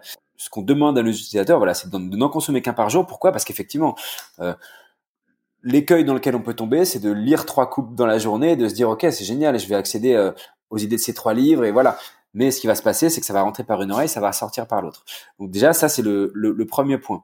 Euh, le deuxième point, c'est que justement nous, on, on, on, veut pallier à ça en ajoutant euh, plein de fonctionnalités sur Kuber euh, qui vont permettre finalement de, de faire l'acquisition de ces idées euh, et euh, de se les approprier. Et, et, ça, ça passe par euh, des fonctionnalités qu'on est en train de développer comme des, des rappels. Quand on, après avoir consommé un cube, euh, bientôt sur Kuber, on va avoir la possibilité de cliquer sur un bouton je veux retenir les idées et du coup, nous on va renvoyer euh, les, euh, les idées clés 24 heures, 7 jours et 30 jours après sur le canal du choix de l'utilisateur par mail, par par SMS ou, ou par in-app message et la personne va justement réaccéder à ses idées clés, euh, à ses moments clés. Donc, euh, je dis 24 heures, 7 jours et 30 jours, qui sont, c'est pas des, des, des, chiffres que j'ai donnés par hasard, c'est pas des dates que j'ai données par hasard, parce que en gros, c'est pour pallier euh, à la courbe de l'oubli, justement, qui, il me semble que c'est 50% dans les 24 premières heures. on oublie 75% de ce qu'on a consommé dans les 7 jours, et on oublie, je crois, 85% de ce qu'on a consommé dans les 30 jours, si on n'y revient pas. donc voilà, nous, on veut pallier à ça. Sur le podcast, j'ai reçu Anthony Bourbon de Feed tu vois ce que c'est, Fid Oui, bien sûr. voilà. Enfin, c'est rigolo parce que c'est exactement la même, la même chose. C'est-à-dire que ça s'adresse à des gens pressés. Lui, quasiment conseille de pas manger du feed tous les jours. Hein. Euh, parce qu'en fait, il y a des gens qui te disent, par exemple, euh, tu pourrais te dire, ben, un cube, c'est pas de la lecture, comme feed, c'est pas de la bouffe. Mmh euh, ça s'adresse à des gens qui veulent être efficaces, en fait. Parce qu'il n'y a pas ce plaisir. Comment t'expliquer? Autant la lecture, toi, tu l'as dit au tout début du podcast, toi et, Alexandre, vous êtes des gros lecteurs. Je pense que si tu lis comme toi, comme moi, comme Alexandre, vous, êtes, vous lisez par plaisir. Est-ce qu'on peut dire qu'on pourrait prendre un, coup par plaisir? On ne prend pas de plaisir, en fait. Alors, c'est pas fait pour faire du plaisir. C'est ce que tu vas, me, tu vas me répondre. C'est non, mais c'est des réflexions que, que j'ai eues. Euh, mmh. la, la dichotomie lecture-plaisir, euh, lecture utilitaire, quoi. Mmh. Euh, en réalité, je me suis rendu compte qu'il y a beaucoup de gens qui prennent du plaisir à apprendre. Euh, c'est le fait d'apprendre et de, sentir qu'on progresse. Donc, euh, euh en fait, cette analyse, pour moi, elle est fausse. Parce que euh, la notion de plaisir, c'est totalement subjectif. Et il y, a une notion de divertissement, peut-être, et d'apprentissage. Et effectivement, euh, même dire que le divertissement et l'apprentissage sont des choses opposées, c'est faux parce qu'on apprend aussi quand on se divertit.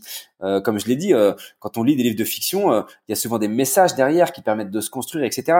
Et du coup, c'est la même chose pour pour l'idée selon laquelle il y a une, une, dichotomie forte entre la lecture plaisir et la lecture apprentissage. Le et, et donc donc voilà. Donc ceci étant dit, il y a effectivement, parfois on ouvre un livre en se disant euh, mon objectif c'est euh, ça va me faire mal, euh, mais il faut que je le lise parce que j'ai besoin d'apprendre le marketing digital, parce que j'ai besoin d'apprendre telle ou telle technique, parce que j'ai besoin, voilà. Et oui, et, et, et, ça, on, nous on se bat pour que Cooper ne soit pas considéré comme un une, quelque chose qui fait qui est pas agréable à consommer. et c'est pour ça que nous justement on on, ajoute et on teste de, des coups euh, qu'on appelle euh, des coups talk ou des coups fiction, euh, où on, va même nous scénariser le contenu. On a compris que le storytelling c'était clé. Et quand on a des coups qui vont être parfois un petit peu sur des sujets rébarbatifs, et ben qu'est-ce qu'on va faire? On essaie nous de les scénariser d'ajouter du storytelling, d'ajouter des dialogues. Et ça, c'est génial parce que du coup, on, on, fait passer des messages beaucoup plus facilement avec justement toute cette dimension euh, divertissement qu'on ajoute à du contenu qui ne l'est pas forcément au départ. Enfin, quand tu, quand tu parles de Kuber, euh, tu, vous avez fait des études pour savoir à peu près combien de gens connaissaient? Non, non, non, on n'a on pas fait d'études hmm. pour savoir, euh, pour connaître notre, notre, notre notoriété. Euh, hmm. On, ce qu'on sait, c'est que on, on, le ressent, c'est-à-dire qu'on quand on mesure la croissance de Kuber, on mesure la croissance euh, générée par l'acquisition payante et la croissance organique. Euh, et on voit que la croissance organique, elle augmente dans le temps. Donc la croissance organique, c'est quoi? C'est des gens qui s'abonnent à Cooper sans avoir été exposés à une publicité euh, directement euh, avant de s'abonner. Euh, et du coup, euh, cette croissance organique, elle augmente dans le temps. Donc le bouche à oreille marche bien. Donc on commence à avoir une certaine notoriété. Alors auprès de auprès, d'une cible très qualifiée que sont les entrepreneurs, les tech friendly, les personnes qui s'intéressent à la transformation digitale et à l'innovation, on est très connu parce que c'est la cible qu'on visait au tout départ quand on a lancé Cooper. Donc là, là, on est très connu. On a, on a une notoriété très importante. En revanche, aujourd'hui, on, est en train de devenir mass market. j'en parlais, j'en parlais au début. On, on adresse plein de verticales. Donc on parle aux gens qui veulent qui veulent se développer personnellement. On parle aux gens qui veulent réussir professionnellement, on parle aux gens qui veulent apprendre à mieux manger, à mieux dormir. Donc on commence à adresser des verticales vraiment euh, plus plus globales, plus mainstream. Euh, et donc euh, aujourd'hui, on est en train de se construire une notoriété beaucoup plus importante. Alors on va reparler de la boîte. vous avez levé 200 000 euros en 2017, c'est ça? Ouais. Et plus récemment, 1 million d'euros Oui. Avec Kim Aventure, je crois, il me semble. Avec, avec Kim Aventure notamment et des business angels.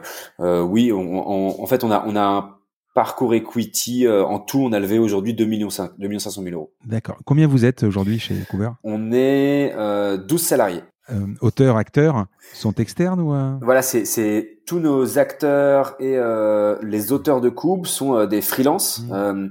qui qui ont un, un, un, job à côté, c'est-à-dire que c'est pas leur travail à plein temps. Pourquoi? Parce que en gros, nos auteurs, on les recrute selon trois critères ils doivent évidemment être de bonnes plumes, ils doivent avoir un bon esprit de synthèse et ils doivent avoir une expertise dans un domaine qui les rend légitimes. Euh, un contenu euh, dans une dans un domaine euh, qui nécessite cette expertise finalement parce qu'on fait pas couper un ouvrage à, à, un auteur qui a un ouvrage de marketing digital à un auteur qui, qui ne connaît pas la discipline.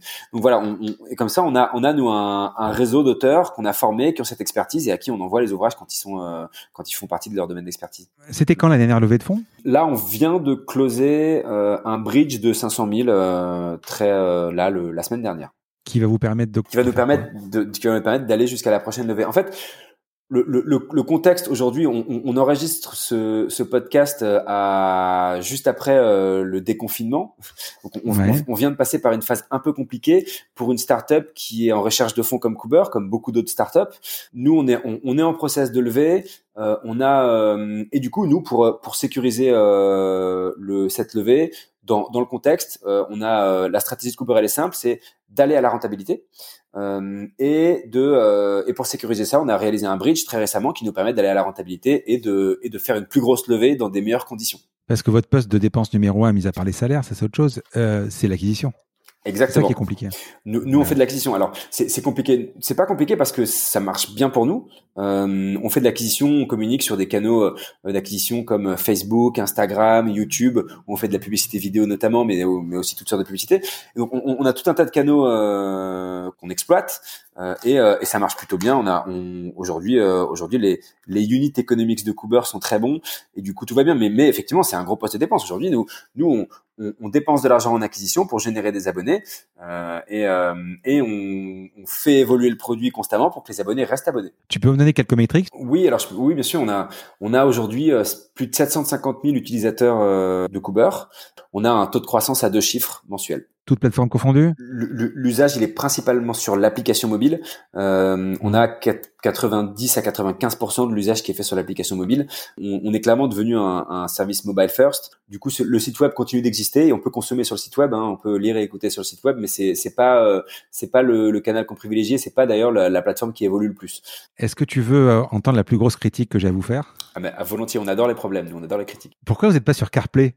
Euh, parce que franchement, en voiture, en, voiture, je sais pas si c'est compliqué d'ailleurs à faire, mais euh, je vois pas que c'est. D'abord, il y, y, en a quand même pas mal qui sont. Alors, en podcast, il y a plein de clients. Euh, alors évidemment, Apple Podcast et tout ça, Spotify, mais tu as des Castbox, il y en a plein. Audible qui est, mais vous y êtes pas. C'est dommage parce que c'est dangereux quoi presque. Ouais, ouais. Alors oui, la, la réponse elle est simple. Hein, c'est juste question de priorisation dans la roadmap. Euh, mmh. C'est c'est un ticket. Il est dans il est dans la dans la roadmap produit. On va euh, développer euh, la l'application CarPlay. Euh, maintenant, il y a, on a beaucoup, beaucoup, beaucoup d'autres choses à faire, et donc c'est juste que c'est, euh, c'est, pas le, le, le, prochain ticket. Quoi. Bon, tu me fais une promesse. Quand vous êtes en bêta, tu m'envoies le Rhythm pour pouvoir être euh, bêta testeur sur sur CarPlay. Voilà. tu parlais des États-Unis, marché en langue anglaise. sinon, en Europe, vous êtes un leader. Ils sont plus gros que vous, euh, Blinkist, il me semble. Oui, oui, Blinkist sont plus gros que nous. Ils sont aux États-Unis. Ils sont pas euh, mmh. sur les marchés francophones en Europe. Euh, on est euh, mmh. les seuls et leaders sur les marchés francophones, et ils sont aux États-Unis. Et c'est nous, c'est nous qui allons attaquer leur marché. En France, tu n'as pas d'autres concurrents on a on a pas on a on a des tout petits concurrents mais qui qui hmm. qui sont encore encore tout petits et qu'on qu'on ne voit pas vraiment émerger. Donc non on, est seul en France. Euh, on a on a un, concurrent mais qui est pas vraiment un concurrent qui s'appelle Get Abstract euh, qui est euh, qui fait plus du B2B donc c'est c'est une hmm. offre différente. Et surtout ce qui est intéressant c'est que j'en ai parlé un peu plus tôt mais on a aujourd'hui on est présent en France en Belgique en Suisse et au Canada francophone où on est leader. Mmh on s'est lancé aux États-Unis. On s'est lancé aux États-Unis parce que euh, il y a un vrai fit avec la proposition de valeur de Cooper et le marché américain qui est euh, euh, friand de développement personnel, qui est friand de learning, qui est friand de ces applications qui permettent de se réaliser et d'atteindre leurs objectifs. quand on a, avant de, de, de, décider de se lancer aux États-Unis, on s'est posé évidemment la question pourquoi? Parce que certes, euh, il y a un vrai fit avec la proposition de valeur de Cooper, mais c'est un marché qui est ultra compétitif. Euh, ça coûte de l'argent d'exister aux États-Unis, euh, et donc c'est une décision qui a été euh, qui a été mûrement. Il y a des coûts qui doivent être énormes. Ouais, c'est quand, quand, quand, tu le fais bien, c'est 30% plus cher qu'en France euh, mmh. d'acquérir un, un, Le marché c'est pas le même. là-bas, mais le marché est beaucoup plus profond, mmh. et en général, les clients sont plus fidèles aux États-Unis. Donc ça coûte plus cher d'avoir quelqu'un, mais la lifetime value de ton client, elle va être plus importante normalement. Mais donc en, Europe, euh, tu es uniquement en francophone? En Europe, alors tu peux accéder, même en France, tu peux accéder au contenu euh, anglais sur l'application. Euh, ça, tu, tu vas dans les paramètres, tu choisis euh, la langue, tu changes de langue et tu accèdes au contenu en anglais. D'ailleurs, et tous les couples sont disponibles euh, quasiment. non, d'accord. Non, justement. Mais à terme, oui, à terme certainement. À, à terme probablement, sauf qu'aujourd'hui, on a compris que l'application, le produit, il peut être le même, c'est-à-dire que les fonctionnalités hmm. sont les mêmes des, sur les deux marchés, sur le marché américain, sur le marché francophone. Mais le contenu ne doit pas être le même en fait parce que les préférences clients sont différentes. On sait qu'aux États-Unis, par exemple, ils sont très intéressés par euh, l'indépendance financière beaucoup plus qu'en France. Ils sont intéressés. Euh, on a un parcours sur euh, become debt free, rembourser sa dette. Euh, et, ça, aux, États-Unis, c'est un vrai sujet pour les Américains. En France, ça l'est pas. Euh, donc, on, on, a du contenu quand même qui est différent euh, d'un pays à l'autre. Donc voilà. Maintenant, maintenant, encore une fois, on s'est lancé aux États-Unis parce que c'est un marché intéressant malgré la compétition. Pourquoi? Parce qu'on sait qu'on arrive avec une proposition de valeur qui est vraiment différente aujourd'hui d'un Blinkist. Blinkist, c'est des résumés de livres. Cooper, c'est un service qui permet d'atteindre ses objectifs. Donc on est une app de développement personnel. Donc on arrive avec un positionnement quand même assez différent de Blinkist. Donc c'est pour ça qu'on est confiant dans le fait qu'on va, va réussir sur ce marché. Mais euh, à, 750 000 euh, utilisateurs, euh, tu as une majorité, alors je sais que tu me donneras pas les chiffres, je pense pas, mais tu as une majorité plutôt d'abonnés ou, de freemium? On a un certain nombre de freemium et un certain nombre d'abonnés. la, proportion, je vais pas te la communiquer malheureusement. Ben oui, forcément. Euh, mais, euh, mais en tout cas, en tout cas, le, chiffre qu'il faut retenir, c'est le fait qu'on a une croissance à deux chiffres depuis maintenant, mhm. depuis maintenant plus de six mois, avec une vraie grosse accélération. ce qui est intéressant, c'est que le confinement a eu un effet bénéfique, mais nous, nous on a, on a un peu, alors j'aime pas employer le terme profiter, mais on a un peu bénéficié de la situation les gens étaient chez eux, donc ils ont, consommé plus. Mmh. Euh, mais euh, cette, cette dynamique euh, d'hypercroissance, on l'avait enclenché avant le confinement. Ça fait ça fait bien huit mois qu'on est en hypercroissance, euh, et donc c'est pour ça. Et ce qui est intéressant, c'est qu'on tend vers la rentabilité. Donc c'est voilà, c'est c'est c'est ce qu'il faut retenir. Tu sens, est-ce que Amazon peut débarquer sur ce métier? Alors c'est non, euh, c'est ah, ça peut faire mal. C'est pas pas vraiment une menace, ça peut faire mal, mais eux eux leur stratégie c'est aussi, enfin si jamais euh, on devient assez gros, pour l'instant on est euh, on est euh, on est anecdotique pour eux, mais si on devient assez gros, c'est c'est ils pourraient, ils pourraient racheter une boîte comme comme Cooper ou comme Blinkist, même si encore une fois c'est plus un concurrent hmm. direct, mais mais du coup du coup c'est c'est effectivement mais Amazon est une menace pour tous les business aujourd'hui. Donc c'est voilà, c'est c'est de pas réussir à aller assez vite sur un marché où on veut exister comme les États-Unis. Euh, c'est c'est ça le genre de problématique qu'on. Et le coup d'après? Et le coup d'après, euh, et le coup d'après, je sais pas. Et le coup d'après, euh, j'ai vraiment aucune idée du coup d'après. Pour l'instant, je suis, je suis 100% focus sur euh, sur Cooper, ce qui, qui, qui me prend euh, l'intégralité de, de ma bande passante. Euh, mais je, je, je, pense très honnêtement que que j'arriverai pas à ne pas réentreprendre parce que parce que Cooper c'est ma première boîte. Euh, j'ai appris énormément et c'est c'est et c'est ça la richesse de de mon expérience chez Cooper, c'est c'est les apprentissages que j'ai réalisés. je me suis beaucoup planté.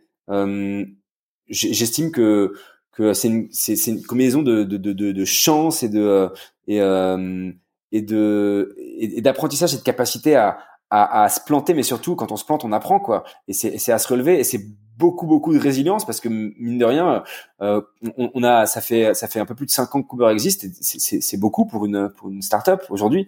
Euh, donc ça fait longtemps. On a on a mis longtemps avant de connaître la croissance à deux chiffres dont je parle. Hein, euh, et donc la, résilience, c'est ça. Hein, donc, euh, donc voilà, je oui, je pour répondre à ta question directement, je pense qu'après Cooper, je, je, je me relancerai dans une aventure tu es dans ta roadmap, ça fonctionne, c'est que vous faites, vous suivez.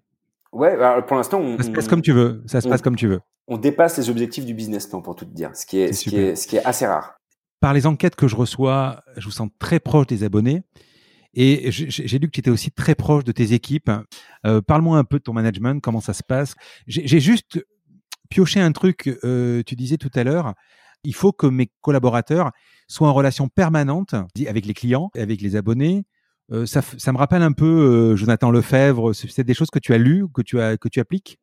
Oui, alors non, nous, nous la, la manière dont j'appréhende le, le management, euh, j'y applique des valeurs. Super ouverte, hein, Ouais, non, mais c'est, c'est, je, je, vais, je vais y répondre de manière super ouverte. C'est la, la, manière dont moi j'appréhende le truc, c'est euh, j'applique mes valeurs qui sont euh, le respect et la transparence. C'est euh, c'est pour moi des valeurs clés. C'est ce que j'aurais aimé avoir quand, quand j'ai travaillé dans des boîtes avant de, avant de monter la mienne. C'est-à-dire que je donne accès à l'information à l'intégralité des collaborateurs. Aujourd'hui, sur nos murs, euh, partout, on affiche tous les chiffres euh, et on est totalement transparent dessus. Pourquoi? Parce que euh, pour moi, c'est du respect. en fait, le, le, la transparence et le respect, c'est des valeurs qui sont liées. on respecte les collaborateurs en leur donnant accès à l'information ce sont tous des êtres pensants qui sont à même de donner leur avis sur tout.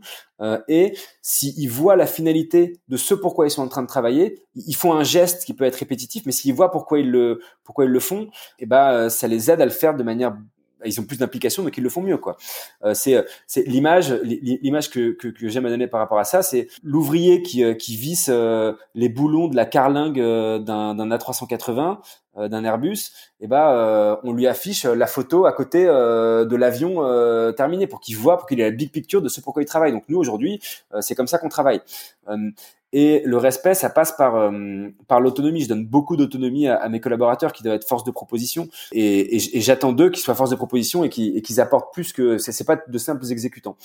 Euh, derrière ça, il y a chez, chez, chez on fait du lean. Alors c'est un peu un gros mot le lean. Euh, tout le monde en parle. Euh, nous, nous, on fait du, du, lean management. On en fait euh, on, en fait vraiment du lean à la japonaise. C'est-à-dire que moi je suis parti au Japon. Je suis allé. j'ai ce qu'on appelle un sensei. je suis accompagné. Hein, j'ai pas honte de le dire. Au contraire, c'est un, un, coach, un sensei qui qui qui m'aide à, à, appliquer le lean chez Cooper. Je suis parti au Japon, visiter des usines Toyota, visiter des, des fournisseurs d'usines Toyota pour voir comment ils travaillent. Et le lean, c'est quoi euh, C'est impossible de le résumer en une phrase, mais c'est euh, le symptôme du lean chez nous, c'est le management visuel euh, avec où on affiche justement ce qu'on appelle les kanban. Donc c'est tous les flux de production de tous les de, de, de, tout ce que nos, nos, nos collaborateurs produisent. Donc c'est des flux de production de coupe, c'est des flux de production de, de fonctionnalités. c'est des et on est dans, en permanence dans rendre les choses visuelles pour pouvoir identifier les problèmes le plus facilement possible euh, et derrière mettre en place des, euh, des outils pour résoudre ces problèmes au quotidien et de la résolution de problèmes, on tire des apprentissages. Euh, ces apprentissages viennent enrichir les standards et viennent enrichir justement euh, le, les connaissances euh, globales de la boîte et on devient une boîte plus forte parce que nos collaborateurs sont plus forts. C'est un peu ça l'idée. Alors c'est vraiment très difficile de résumer le lean en, en, en, deux phrases comme ça parce que beaucoup de gens, beaucoup de gens en parlent et peu de gens savent vraiment de quoi il s'agit. et c'est une des armes que Cooper utilise pour pouvoir réussir. Et, euh, et aujourd'hui, du coup, euh, c'est pour ça que ce que, ce que j'aime à expliquer quand on onboard des collaborateurs, c'est que j'en ai parlé au début de ce podcast, c'est que nous, on adore les problèmes. Quoi. Beaucoup, beaucoup d'entrepreneurs et beaucoup de boîtes ont tendance à cacher les problèmes sous le tapis et à avoir peur des problèmes, alors qu'en fait, les problèmes, c'est génial. Les problèmes, c'est euh, plus on a de problèmes, plus on est content parce que ça veut dire qu'on sait ce qu'on doit améliorer pour pouvoir atteindre son objectif. Et, c'est assez contre-intuitif, mais un entrepreneur doit avoir un maximum de problèmes, il doit déterrer les problèmes. Et ce qui est contre-intuitif aussi, c'est euh, le, le, cerveau humain fonctionne d'une très mauvaise manière. C'est que quand on a un problème, très souvent, on va penser à la solution et on va implémenter cette solution et puis on va espérer que ça marche. Alors qu'en réalité, pour résoudre un problème, eh ben il faut qu'est-ce qu'il faut faire? Il faut euh, déjà définir clairement ce problème. Ensuite, il faut euh, voir l'impact que ça a pour voir si ça vaut le coup de travailler sur ce problème ou pas.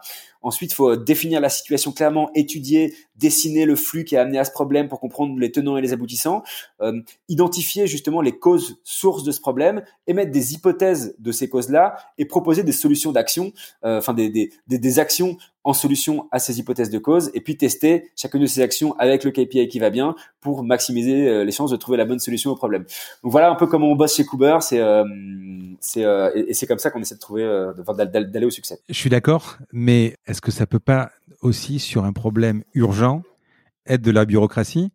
Euh, autrement dit, le principe même, euh, là, je t'en ai parlé, le podcast qui est sorti la, semaine dernière, c'était avec Catherine Schrenzel qui donc euh, a, une, qui a 10 ou 11 boîtes, qui vient de racheter aujourd'hui d'ailleurs du commerce, qui a les trois Suisses, qui te dit, vous avez 11 sites internet d'e-commerce.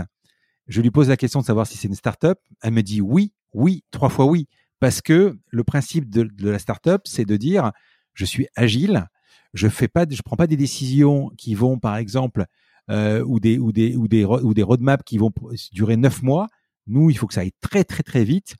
Et effectivement, si on commence, mais tu vas me répondre, hein, mais si on prend un problème, on l'identifie, on le schématise, on le théorise, et que derrière euh, on essaye d'extraire, etc. Que je sais pas comment tu aurais, comment si on te pas, dit, surtout pas. ça, plus vite, Surtout pas. Nous, nous, on est ultra l'agilité quoi. on travaille en permanence sur l'identification des euh, de, du gâchis et comment comment réduire le lead time justement. C'est c'est c'est un souci permanent. Mais en gros, euh, l'un n'empêche pas l'autre. On peut réfléchir euh, sans euh, sans euh, de manière hmm. rapide et efficace en fait.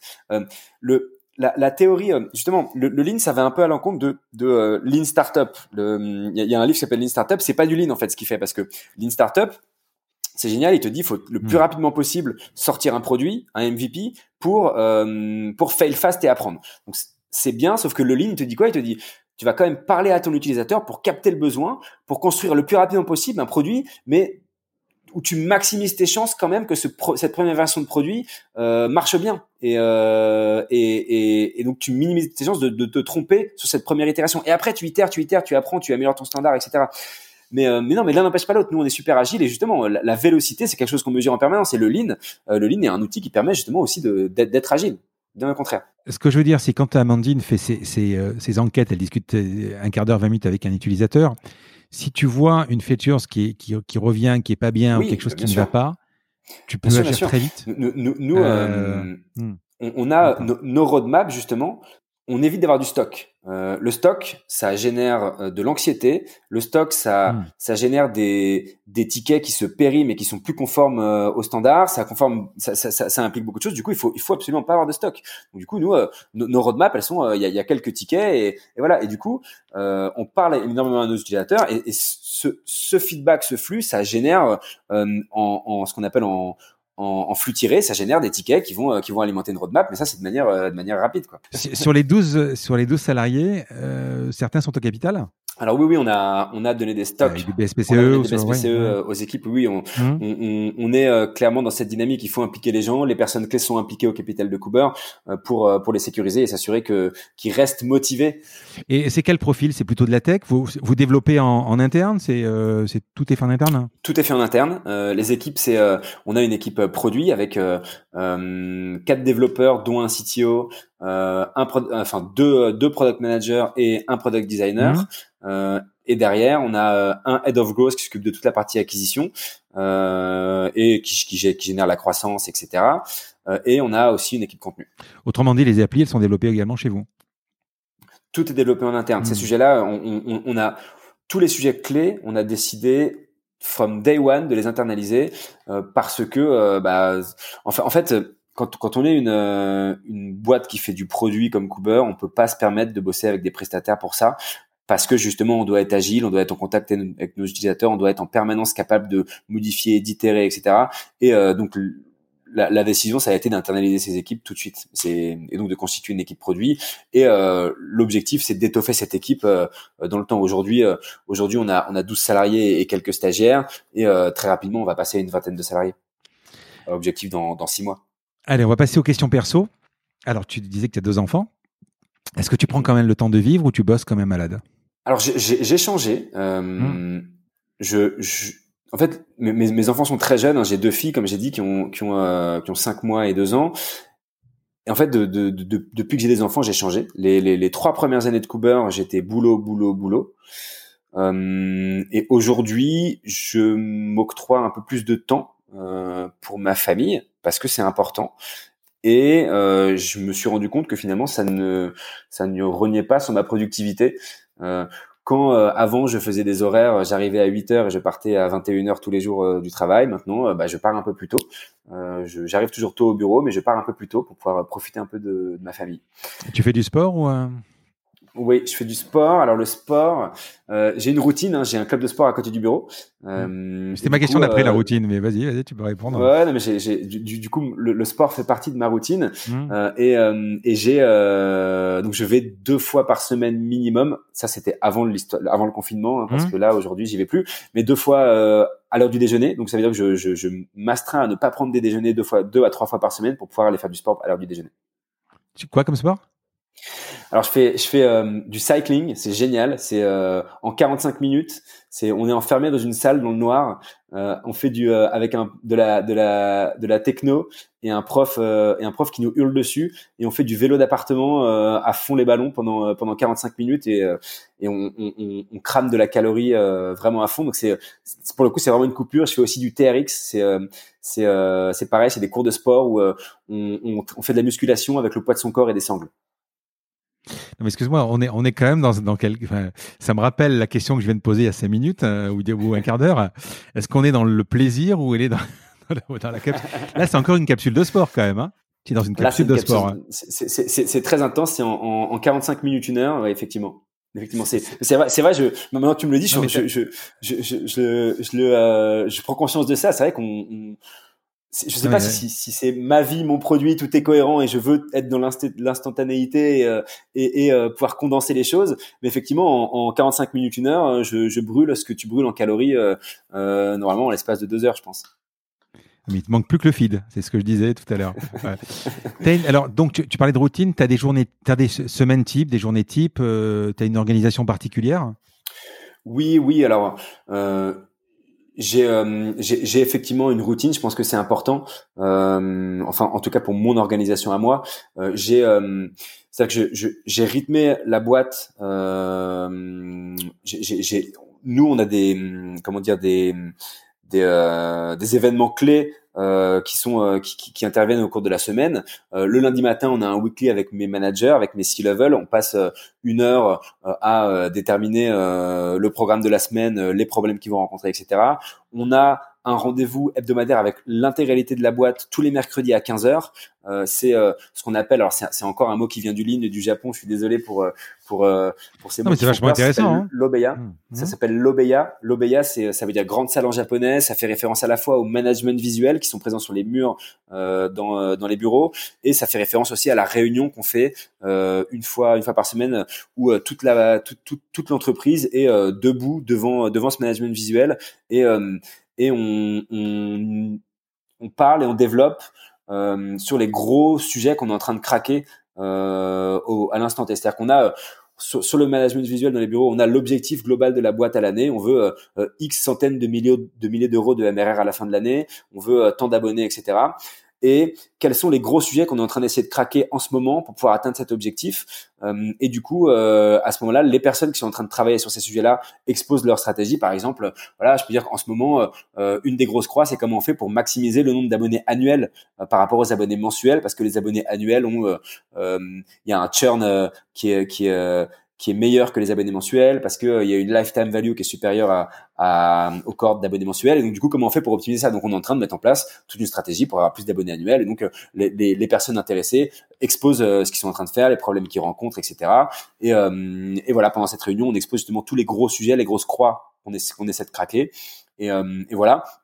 Et j'ai euh, et pareil, j'ai un one to one avec mes managers euh, une fois par semaine. Je passe 15 minutes euh, le vendredi avec chacun de mes managers pour pour pour discuter des, de leurs problèmes et des et, et, voir les solutions que je peux apporter. En gros, moi mon métier en tant que team leader, c'est mettre mes managers dans les meilleures conditions pour qu'ils puissent réussir à atteindre leurs objectifs.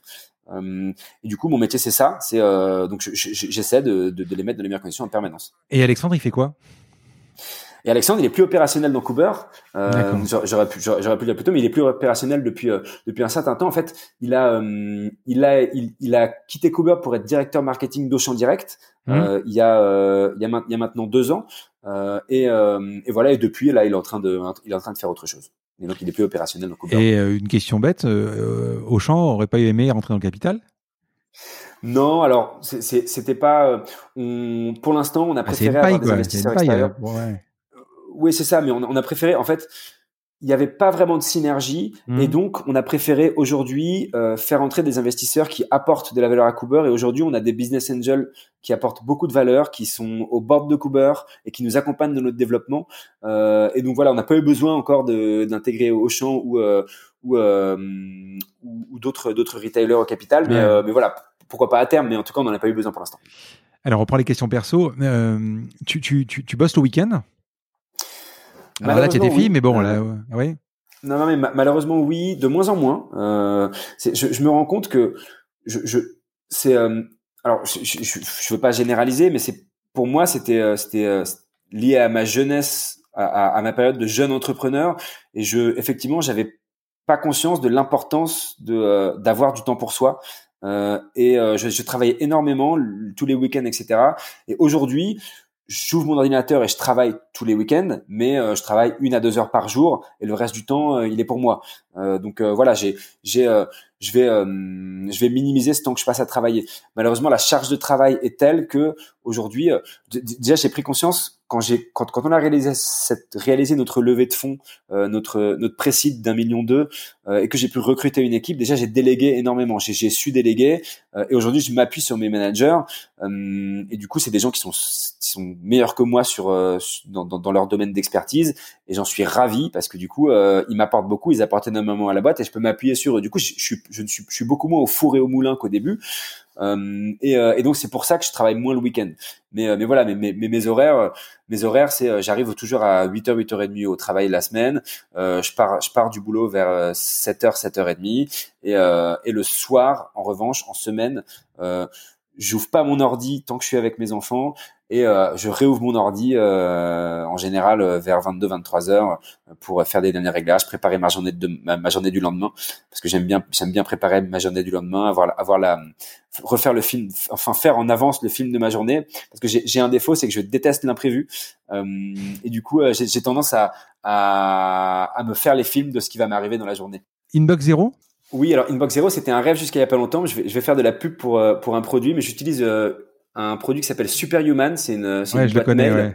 Euh, en gros, c'est un client mail euh, et euh, l'objectif de ce produit, euh, c'est euh, c'est de te permettre d'être inbox zéro. Donc effectivement, depuis que j'utilise Superhuman, on dirait vraiment une pub pour Superhuman. Mais, mais je suis je suis inbox zéro et c'est, c'est, il est génial ce produit parce que le onboarding, toute l'expérience utilisateur, elle est vraiment géniale. Je recommande non pas d'utiliser le produit parce que ça coûte quand même 30 euros par mois et, ils réussissent à me faire payer 30 euros par mois pour, pour, pour un client mail alors que je peux avoir quelque chose de très bien gratuitement. Ça veut dire que c'est un bon produit. Mais l'expérience, l'onboarding, euh, il y a un, en fait, le, le, ils ont créé un peu leur image. Pourquoi? Parce qu'ils ont refusé des clients. Au départ, ils, refusaient les clients euh, dont l'expérience, bah, parce qu'ils savaient que leur utilisation allait faire que leur expérience du produit n'allait pas être optimale. Donc, ils ont carrément refusé beaucoup de clients pour ça. Donc, c'est vraiment intéressant. Donc, je, je, recommande de faire l'onboarding de, ah, de Superhuman. Tu, tu vas m'expliquer parce que ça m'intéresse, que moi, je les ai contactés.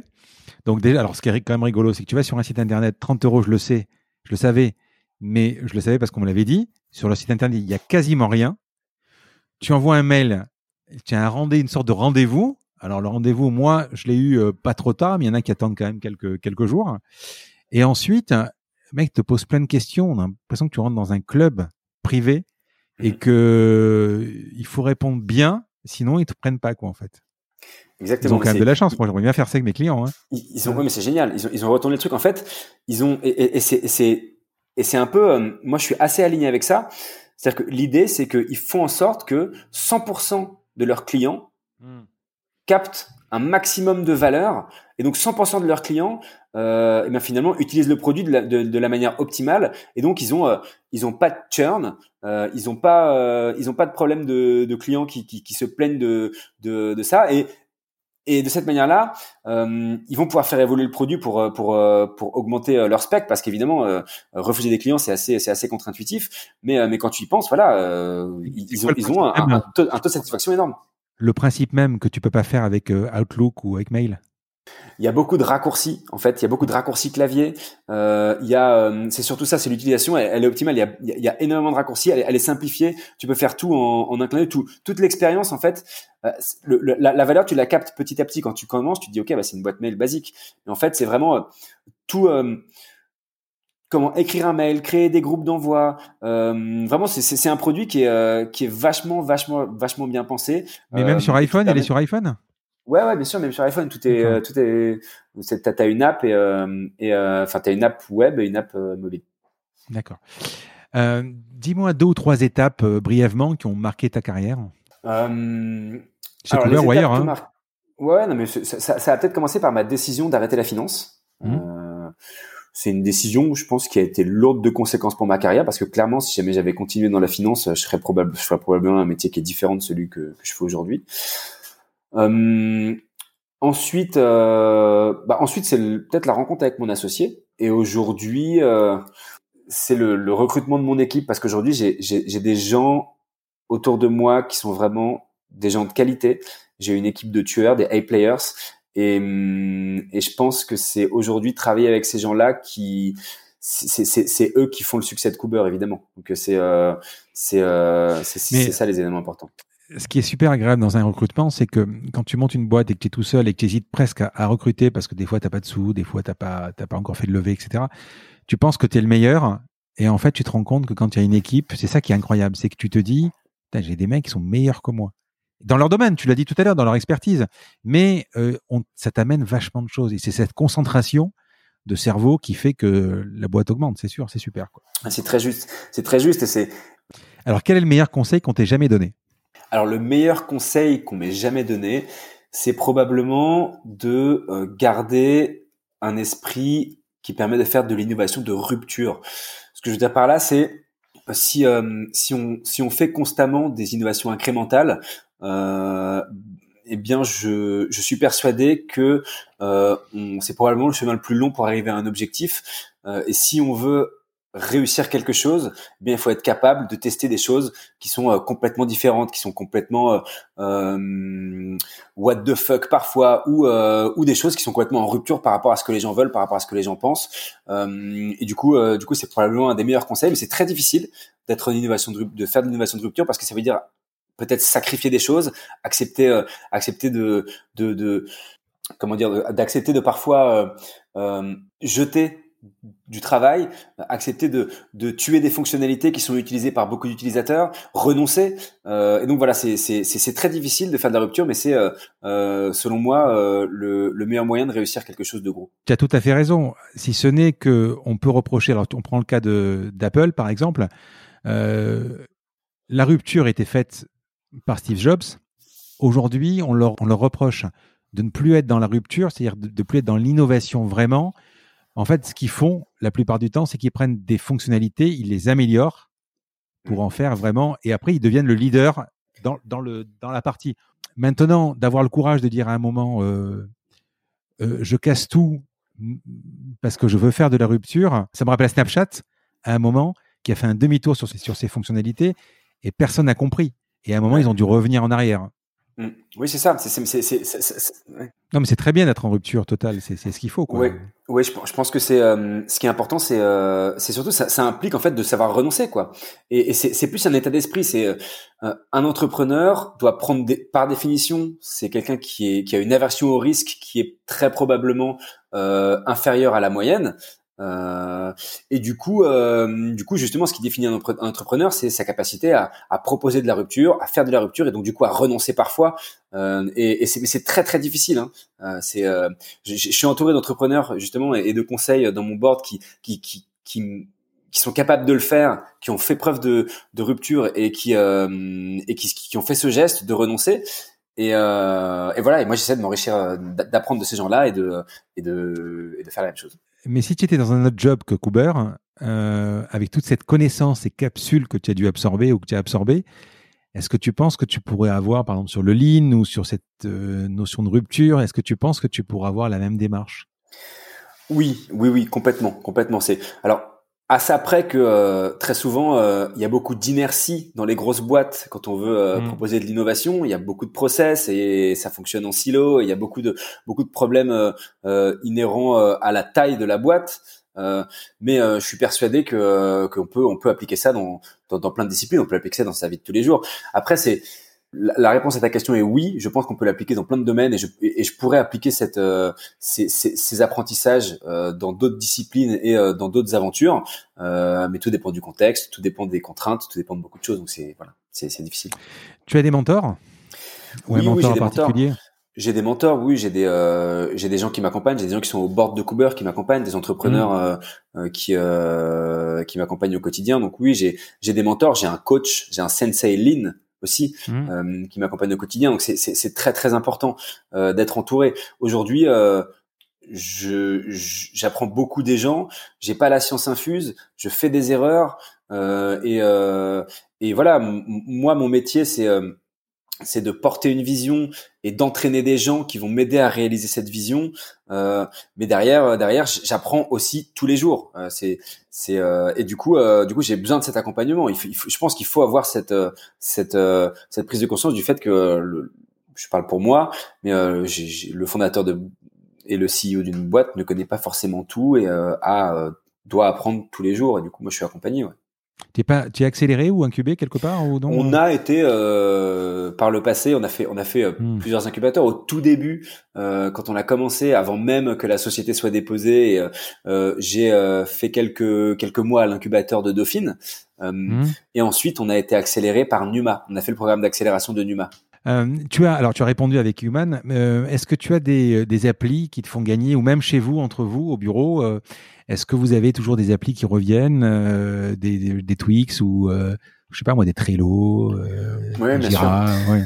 Alors on, on, utilise, nous on utilise Slack pour euh, pour la communication en mmh. interne. Ça, ça c'est ça ça a quand même été une révolution, c'est-à-dire que euh, on ne s'envoie plus de mails en interne depuis euh, des années. C'est-à-dire que j'ai aucun mmh. mail de mes collaborateurs, c'est fini tout ça. Les mails c'est pour l'extérieur. Euh, donc on utilise Slack, on l'utilise bien.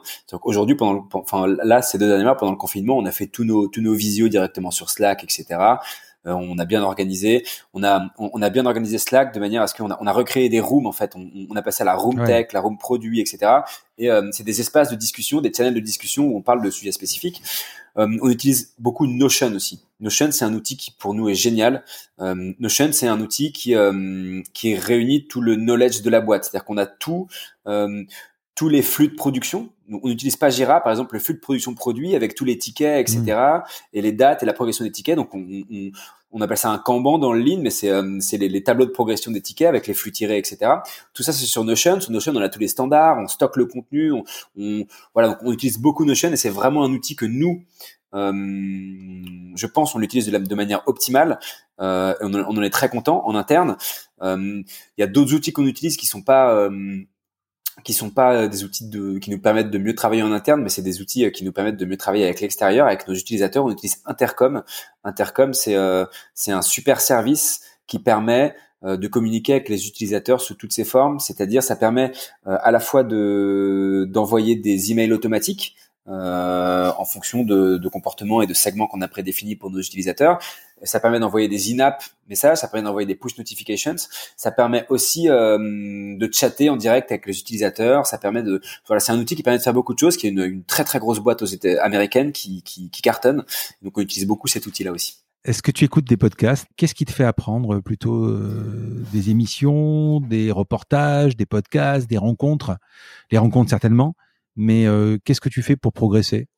Oui, alors je, je, fais un petit peu de tout. Euh, j'ai pas là-dessus. pour le coup, j'ai pas vraiment de routine. Euh, hmm.